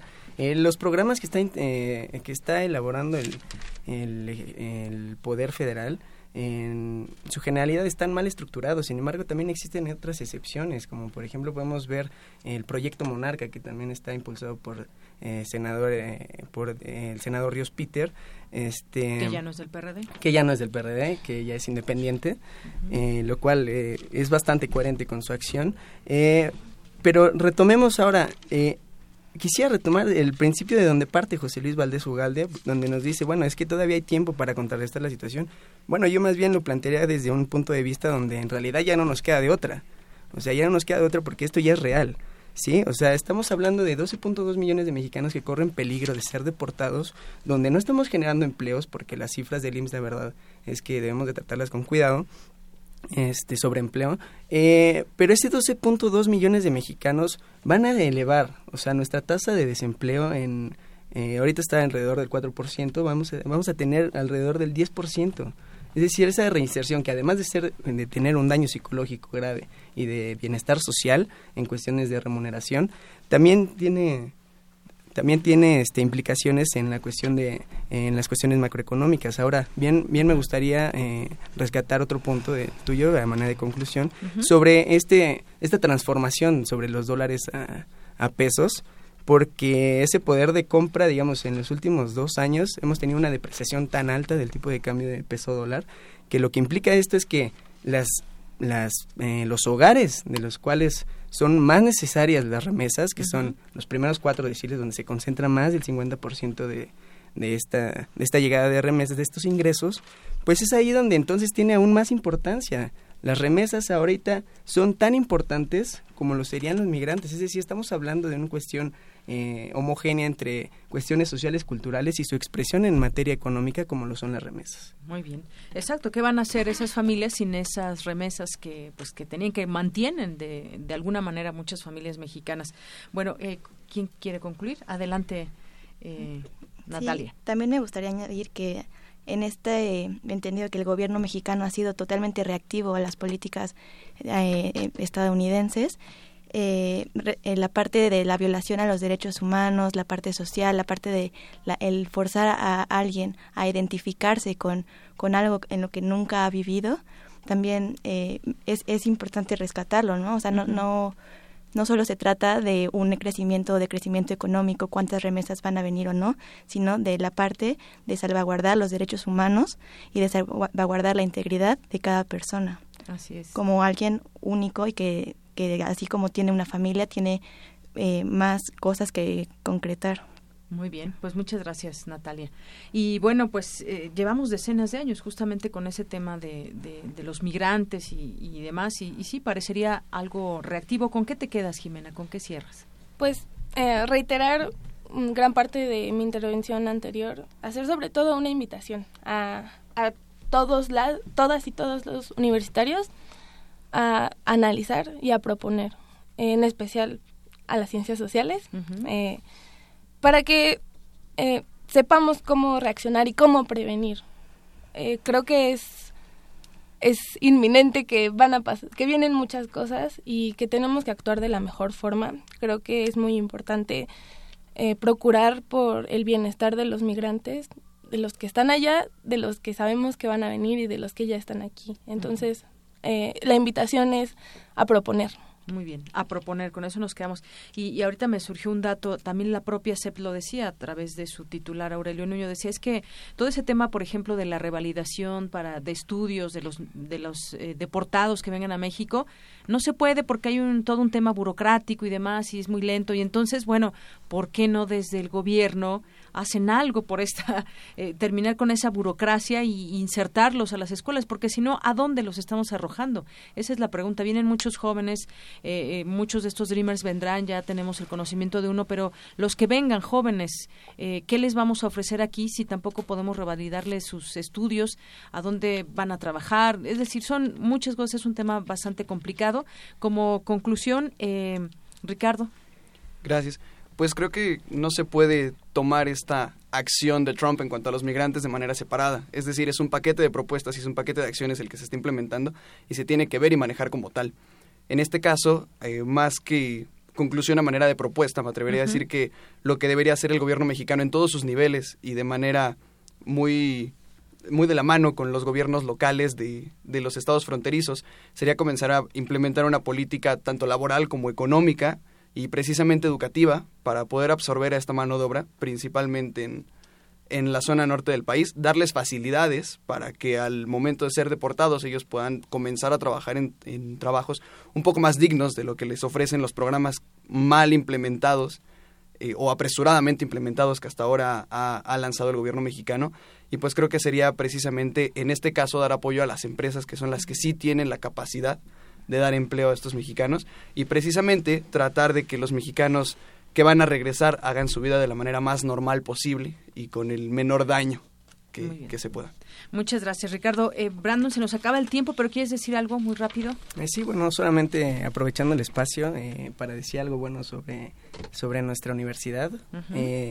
rescatando esta parte sobre los grandes trámites burocráticos que estaban que impiden esta revalidación de los estudios. Bueno, a decir verdad, nuestra universidad, a partir de la de Gire, está, eh, tiene una propuesta para evitar para evitar este tipo de, de situaciones y, y, hacer más rápido este tipo de trámites burocráticos. Por lo tanto, un, punto bueno para la UNAM. Muy bien. Pues muchas gracias a los cuatro por venir. Natalia Briones, Jimena Molina, Ricardo Rodrigo, Brandon Ignacio. Gracias por venir aquí. Su opinión para nosotros es importante. Es importante escuchar a estudiantes de nuestra comunidad universitaria. Gracias por acudir.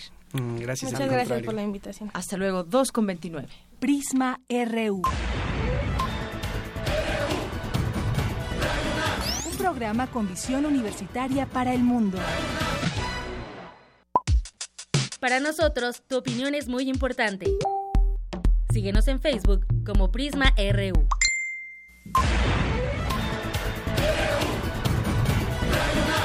Prisma RU.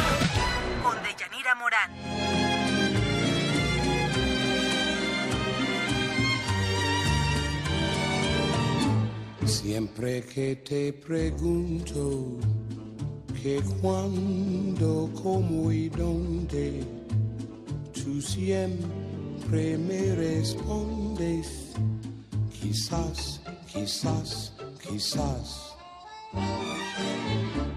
Y así pasan los días y yo desesperado y tú tú contestando, quizás, quizás, quizás.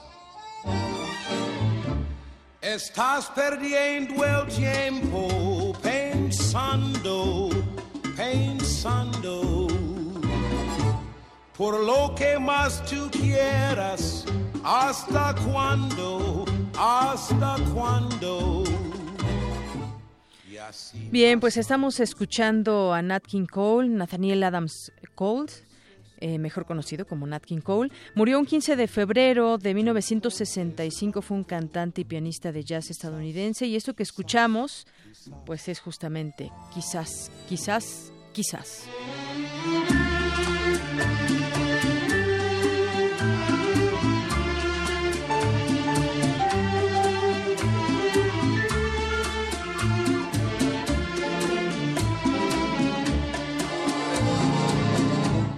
Así pasan los días y yo desesperado y tú tu contestando, quizás, quizás, quizás.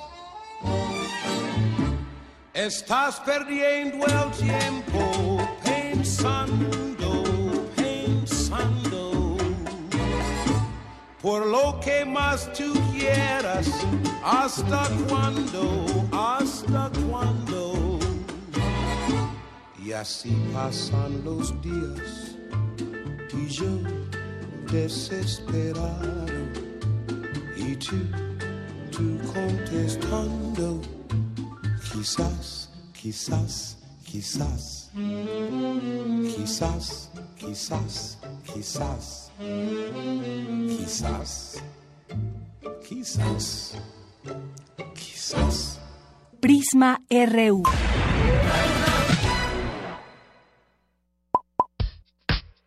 Queremos conocer tu opinión. Síguenos en Twitter como arroba PrismaRU.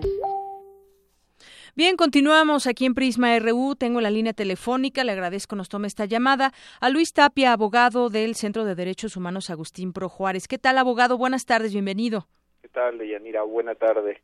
Con, gusto aquí eh, para platicar un poquito con tu auditorio. Muchas gracias. Bueno, pues eh, próximamente la PGR em, pues ofrecerá disculpa pública a las indígenas acusadas de secuestrar en el año 2006 a tres agentes de la entonces AFI y que pues bueno fue una situación que seguimos con mucha atención en su momento y que después de que estuvieron encarceladas estas mujeres indígenas injustamente pues se da una va a dar una disculpa pública. ¿Cómo podemos entender esto y sobre todo, bueno, no solamente fue la incredulidad en su momento, sino todo eh, la manera en cómo se dio la investigación, cómo se armó su expediente, incluso una de ellas acusada de, de posesión de cocaína, y una disculpa bastante tardía.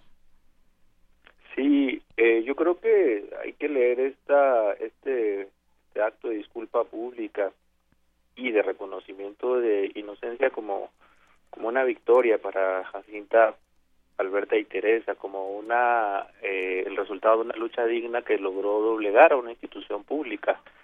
Eh, la Procuraduría no reconocía en, en, diferentes ocasiones siquiera la inocencia de las tres mujeres.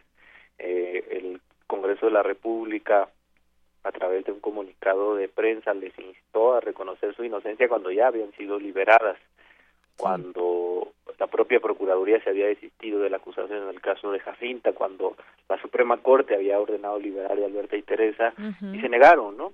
Eh, entonces ellas acudieron a los tribunales, en este caso el, Tribunal de Justicia Administrativa, el Tribunal Federal, y, y exigieron lo que, lo que es su derecho. Y, y entonces ahora la Procuraduría, como ya anunció ayer, eh, en voz de su titular va a tener que disculparse, tener que, hacer lo que no querían eh, y va a tener que decir que se equivocó y ellas podrán utilizar ese acto público, ese video que va a quedar ahí grabado en los portales en internet para decir ahí está el momento en el que ellos eh, aceptan no que, se equivocaron con nosotras y van a poder decirles a su familia y a su comunidad no eh, que tenían razón. Yo creo que eso es muy muy importante y que tiene que resaltarse no me, me parece que hay que pensarlo de, de ese modo. Eh, hay que distanciar este evento del usted disculpe no eh, hay que decir que es un evento donde su voz va a ser escuchada y no solamente el procurador tendrá que disculparse y decir estas mujeres que están aquí son inocentes sino además ellos van a tener que escucharlas no Así es. Y ellos hablarán. Efectivamente, abogado, es un tema que, pues, eh, sin duda eh, saltó a la escena pública por esa indignación que no solamente era eh, eh, pues de parte de ella sino de una de una sociedad porque seguimos el caso en su momento con mucha atención pero también el tema de el tema legal cómo es que se pudo llegar a eso cómo es que se se pudo llegar a una a una sentencia incluso con ellas con estas indígenas cuando pues no había los elementos. Eso es lo que lo, lo más lo más fuerte, lo más duro con esta impunidad que pendió sobre ellas. Claro, sí, no recordar que, que fue una acusación absurda de inicio, ¿no? Que no era un este eh, que no había elementos para decir que había un delito siquiera, eh, porque en varios casos se cometió un delito, pero la persona detenida no es responsable, ¿no? Aquí en este caso eh, no se cometió un delito, no hubo un secuestro de personas, de agentes federales, eh, y aún así se les, se les acusó, e incluso en, en, en el caso de las tres, tuvieron una sentencia, nunca firme, pero tuvieron una sentencia donde un juez federal se atrevió a decir que eran responsables del secuestro, ¿no? Eh, eso es gravísimo. Y creo que eh, ahora lo que toca es ver que cuáles van a ser las medidas de no repetición que va a adoptar el Estado mexicano, ¿no? Sí, sobre todo para que no se vuelvan a repetir casos como, como este. Claro, sí, sí, ¿no? Eh, acciones como garantizar que cada persona eh, que se presenta en un proceso en un proceso de cualquier índole, ni siquiera penal, un proceso administrativo, civil, este, mercantil, cualquier persona indígena tenga su derecho a un intérprete. Ese derecho a la igualdad que les corresponde implica que, que hay esfuerzos para que eh, se igualen las condiciones en las que puedan acudir a una instancia del sistema de justicia mexicano, ¿no? Eh, abogados, es, una serie de medidas que deben tomarse. Así es, no solamente es lo tardío de esa disculpa, sino todo lo que lo envuelve. Anunciar también, abogado, que el próximo 21 de febrero en el Museo Nacional de Antropología se realizará un evento inédito que forma parte de la reparación del daño que ordenó el Tribunal Federal de Justicia Administrativa por haber acusado a estas tres mujeres indígenas ñañú de secuestrar a los agentes federales. Un evento que, pues, eh, sin duda tendrá mucho, mucho simbolismo para y mucha importancia sobre todo para, para estas mujeres. y para la sociedad, agregaría yo. Así es, es un, un, evento que será transmitido en vivo a través del portal de PGR y también del Centro Pro en, en YouTube. Y, y, bueno, la Procuraduría además deberá publicar en medios de comunicación, en, en, diarios y en el diario oficial de la Federación, eh, que ellas son inocentes. Muy bien. Pues yo le agradezco mucho esta conversación, abogado Luis Tapia, aquí en Prisma RU de Radio UNAM. Al contrario, Deyanira, muchas gracias. Hasta luego, buenas tardes. Hasta luego. Luis Tapia, abogado del Centro de Derechos Humanos, Agustín Pro Juárez. Prisma RU. Nacional RU.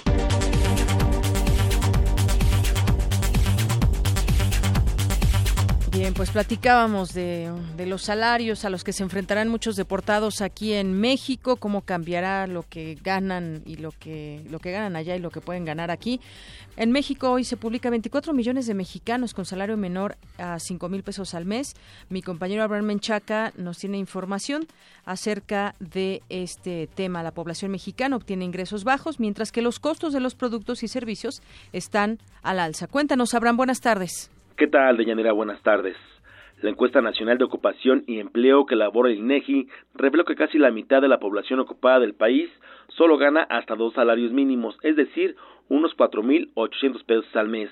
La información detalla que el año pasado se crearon 555.155 nuevos empleos, con lo que el total de empleos ascendió a 52.123.674, distribuidos en 32.2 millones de hombres y 19.9 millones de mujeres. El número de trabajadores que gana entre uno y hasta dos salarios mínimos y los que no reciben ingresos por su actividad subió a 24.5 millones, lo que representa 47% de la población ocupada durante el cuarto trimestre del año pasado, cifra mayor a la de 2012 cuando era de 44.2%.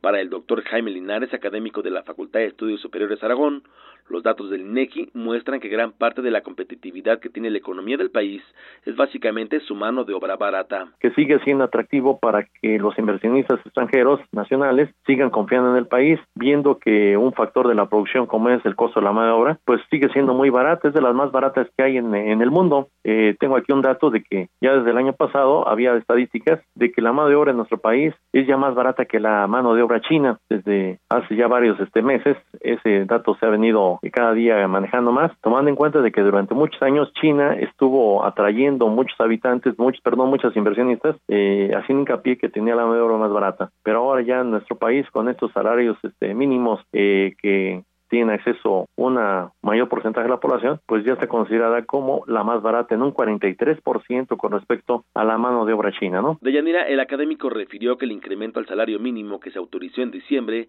quedó sepultado ante el aumento de los precios de las gasolinas. Entonces, lo que se prevé a futuro es de que pues esto no crezca, sobre todo tomando en cuenta de que la política económica de Trump, del gobierno de Trump, está generando incertidumbre muy fuerte en la economía del país y está ahuyentando capitales que debieran de llegar aquí o quisieran llegar aquí o habían previsto llegar aquí y que ahorita se están deteniendo o se están desviando hacia los Estados Unidos, tomando en cuenta pues las amenazas de que han sido objeto por parte del gobierno de los Estados Unidos. De la información que tengo. Buenas tardes. Gracias, Abraham. Muy buenas tardes. Y bueno, en este tema también ya el, el, asunto de las gasolinas o el alza en los combustibles. A partir del próximo sábado variarán cada día los precios. Esto como consecuencia de la liberación del mercado de gasolinas que deberá desembocar en la fijación de precios máximos cada día a partir del próximo sábado y será marcada por la realización de elecciones este año, entre ellas las del Estado de México, no solo por razones de mercado, como aseguró el gobierno que lo haría, consideraron académicos. El precio de la gasolina tiene un impacto político devastador y como hay elecciones este año, eso genera un incentivo para congelarlo. Eh, es lo que dijo uno de los especialistas de la División de Economía del Centro de Investigación y Docencia Económicas, el CIDE, Raúl, Raúl Feliz. Y bueno, pues sí, efectivamente, imagínense si siguen estos gasolinazos, pues esto demerita en, en votos y en muchos temas también políticos, aunque pues después pasan las elecciones, se les olvida y suben precios y hacen una serie de cosas muchas veces antipopulares. Mm, por lo pronto responde Miguel Ángel Mancera y dice que no habrá alza en las tarifas del transporte. El jefe de gobierno reiteró que por el momento no habrá aumento en la tarifa del transporte público, como insisten los concesionarios de unidades. Luego de asistir al taller de arreglos florales que se instaló en el Zócalo, bueno, ahí le hicieron una breve entrevista y dijo que el diálogo con los transportistas se mantiene a fin de encontrar los apoyos necesarios para que hagan frente al incremento en el precio de la gasolina y diésel y no hay en este momento proyectados aumentos. Bueno, pues sí, justamente comentábamos eso el día de ayer. Vendría muy mal un aumento para la gente, un aumento en el transporte, un incremento. Y bueno, en ese sentido también le preguntaban sobre lo que dijo López Obrador, de que había sido pues bastante fuerte esta, esta despido de Torruco del secretario de, mm, Turismo aquí en la Ciudad de México, bueno, pues dijo que eh, había dicho López Obrador que había visto como prepotente el cese de Miguel Torruco y él dice que no, que pues simplemente fue una, una decisión y que no no pues no tiene mayor comentario en el sentido de que lo hizo bajo su propia eh, pues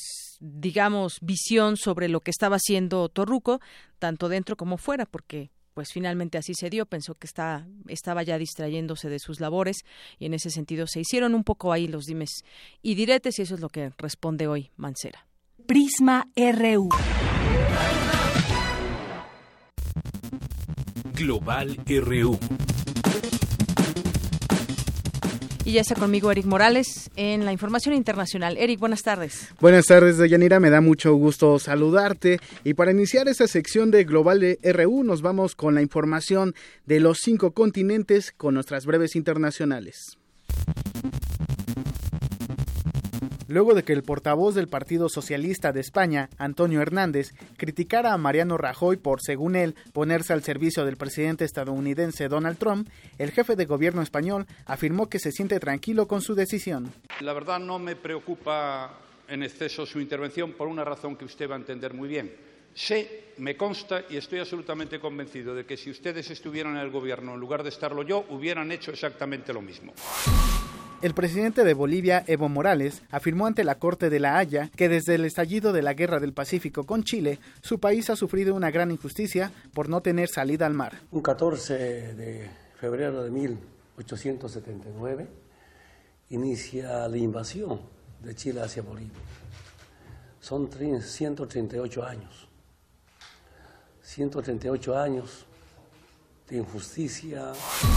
El presidente de Venezuela, Nicolás Maduro, exigió al gobierno de Estados Unidos una disculpa para su vicepresidente Tarek El Aizami luego de que lo llamara narcotraficante. Sé que toda la MUT y la derecha venezolana está en Washington y en el mundo conspirando para que el nuevo gobierno de Estados Unidos emprenda una agresión en alta escalada contra Venezuela. Lo sé. En Malasia fue detenida una mujer sospechosa de participar en el asesinato de Kim Jong-nam, hermanastro del líder norcoreano Kim Jong-un. Con base en un sondeo realizado en Brasil, apenas el 10.3% de la población aprueba la administración de Michel Temer. El 44.1% consideró a su gobierno malo o pésimo. Ahí está la información. Y bueno, pasando a otra información que tiene que ver con las relaciones Estados Unidos con México, salimos a preguntar este día a las calles qué medida debe tener el gobierno mexicano para recibir a los migrantes deportados. Escuchemos el Vox Populi de hoy. Bueno, un momentito, ahorita lo, vamos a escuchar porque sí, sin duda esa es, esa es la pregunta, Eric. Ahí está.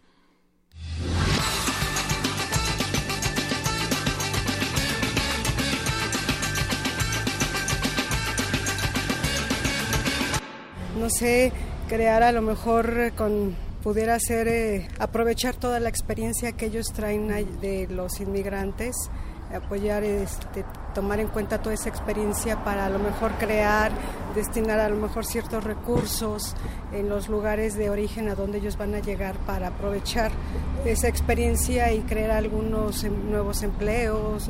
Bueno, deberían de darles facilidades para obtener algún punto donde tengan información para cuando son deportados o, como el chico este que, que, agarraron, pues la ley lo debe de proteger, ¿no? Deben de tener personal allá en Estados Unidos para que los apoyen. Pues principalmente lo que debe de hacer el gobierno es crear más empleos y mejor pagados. Porque desgraciadamente por eso mucha gente se va para allá, por principalmente falta de trabajo. Y los pocos trabajos que hay están mal pagados. Pues es que yo creo que realmente se necesitaría que, que realmente lucharan por los derechos de los migrantes, ¿no? Porque la verdad se están viendo muy tibios en este tipo de negociaciones. Pues no sé qué podría entender. Creo que lo primero sería facilitar su reinserción al mundo económico eh, del país, ¿no? Para que entonces pudieran desarrollarse ellos, sus familias y entonces no tener la necesidad de regresarse. Pues mejores oportunidades de trabajo aquí en el país, porque no hay. O sea, la gente trata de trabajar y todo se lo, se lo frenan. Ay, la verdad no sé, porque pues de por sí la situación aquí está muy difícil para los que ya estamos aquí, pero bueno, pues son de aquí, ¿no? Se les tiene que apoyar.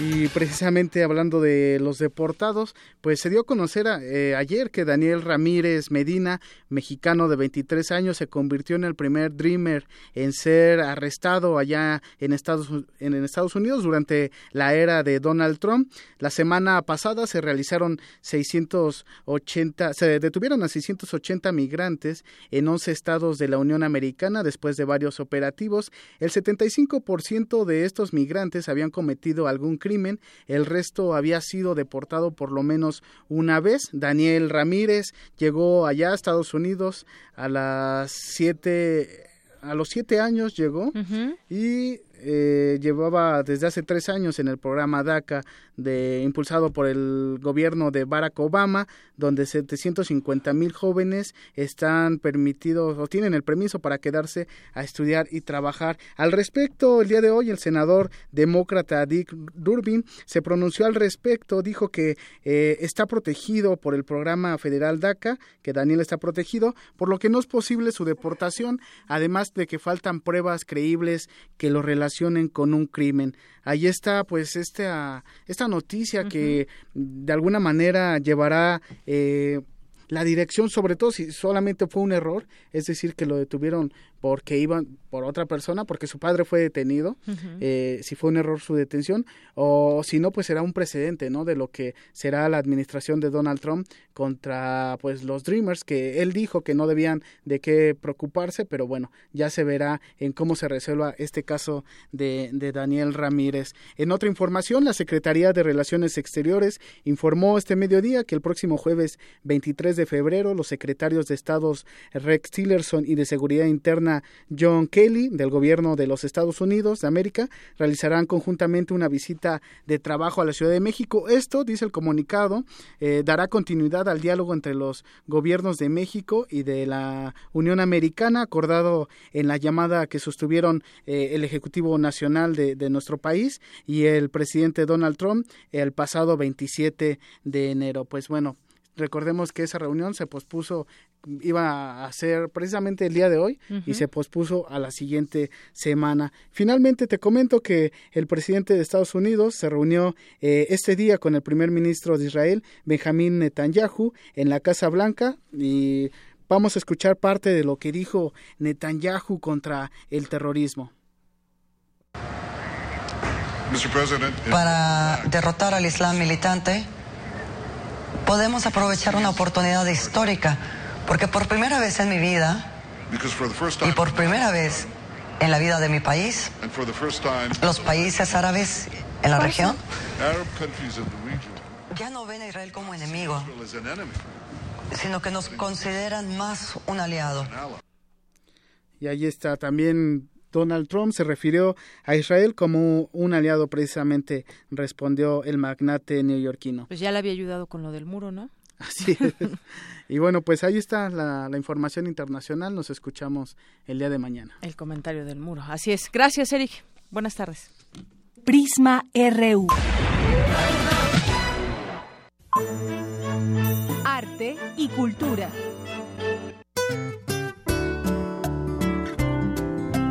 Deyanira. ¿Qué tal, Tamara? Hola nuevamente y hola a todos los que nos acompañan esta tarde. El 18 de febrero se estrena La muerte del hombre ardilla, una obra de teatro basada en la historia de la periodista alemana Ulrike Meinhof. En esta puesta en escena, los personajes se desenvuelven a través del papel de una historieta, una suerte de cómic en tercera dimensión, en donde los protagonistas interactúan en 21 cuadros, donde se desarrolla la trama de los años 60, cuando entre bombas y asaltos, Meinhof abandona su hogar y ayuda a liberar al líder del ejército rojo y luchar por Alemania, donde fue encarcelada y después de declararse en huelga de hambre decidió acabar con su vida. La primera temporada de La muerte del hombre ardilla se llevará a cabo del 18 de febrero al 31 de marzo. Se realizarán funciones dobles en un horario de 18 a 20 horas los viernes y sábados en el Centro Cultural Tlatelolco pueden visitar la página oficial de este recinto, www.tlatelolco.unam.mx para mayor información. Por hoy me despido con una efeméride y les deseo una excelente tarde. Hasta mañana.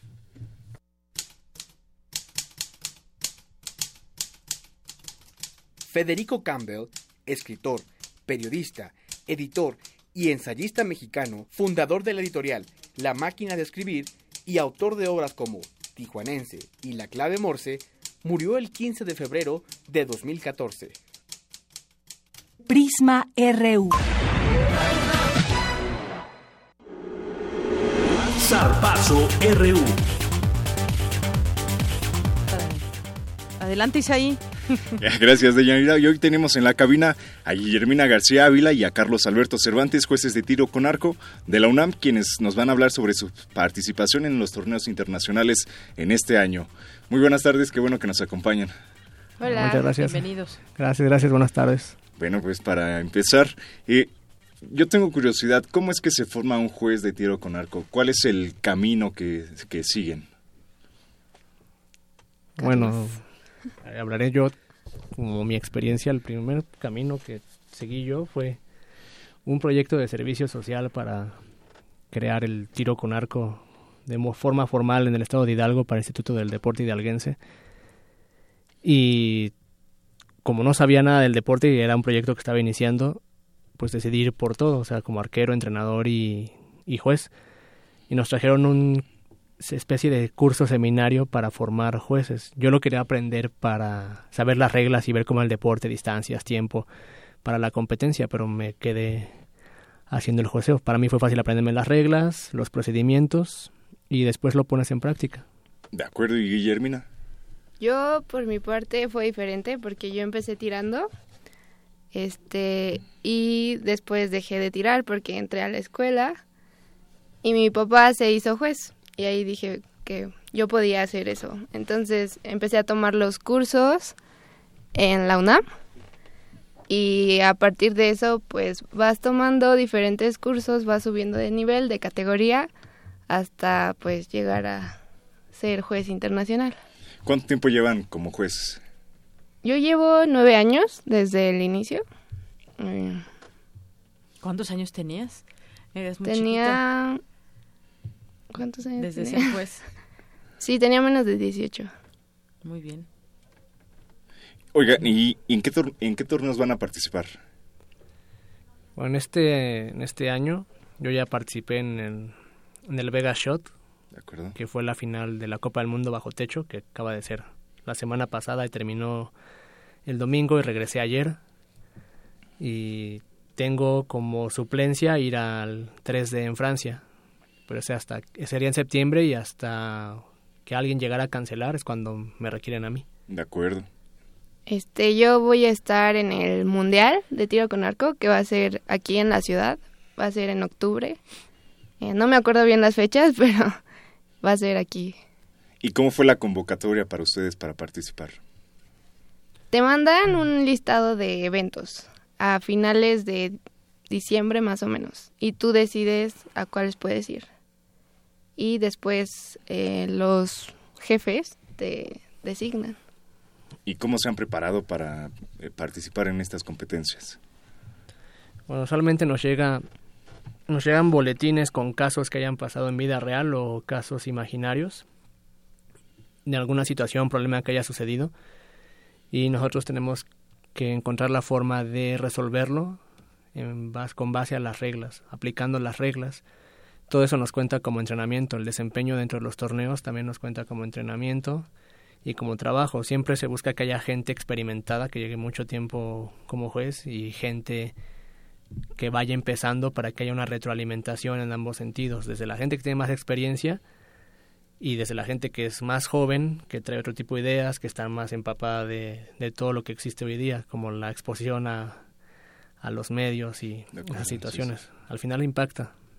¿Y, ¿Y qué significa para ustedes representar a la UNAM en estos torneos? Pues para mí sí es un orgullo porque yo estudié en la UNAM.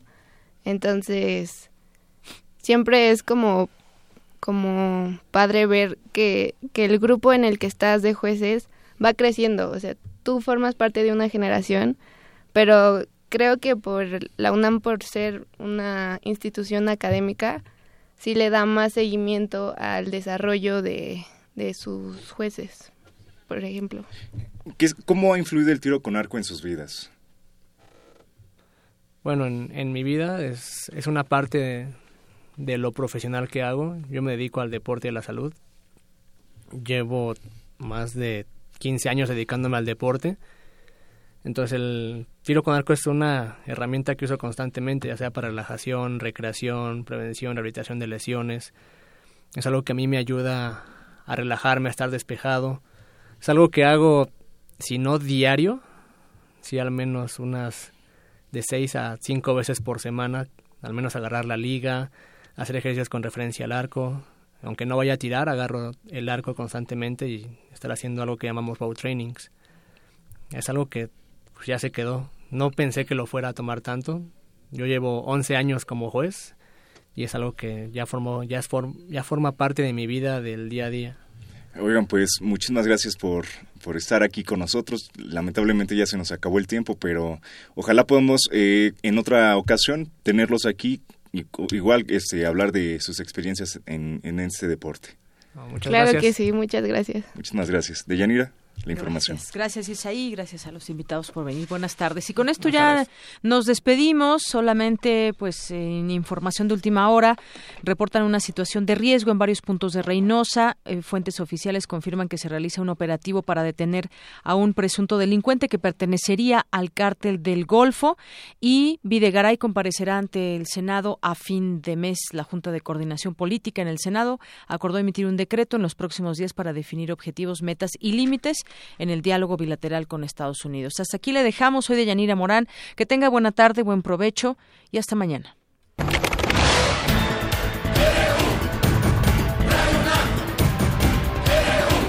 Prisma RU. los perfiles del acontecer universitario de México y el mundo en una frecuencia. De lunes a viernes, de una a 3 de la tarde. Radio UNAM, clásicamente informativa.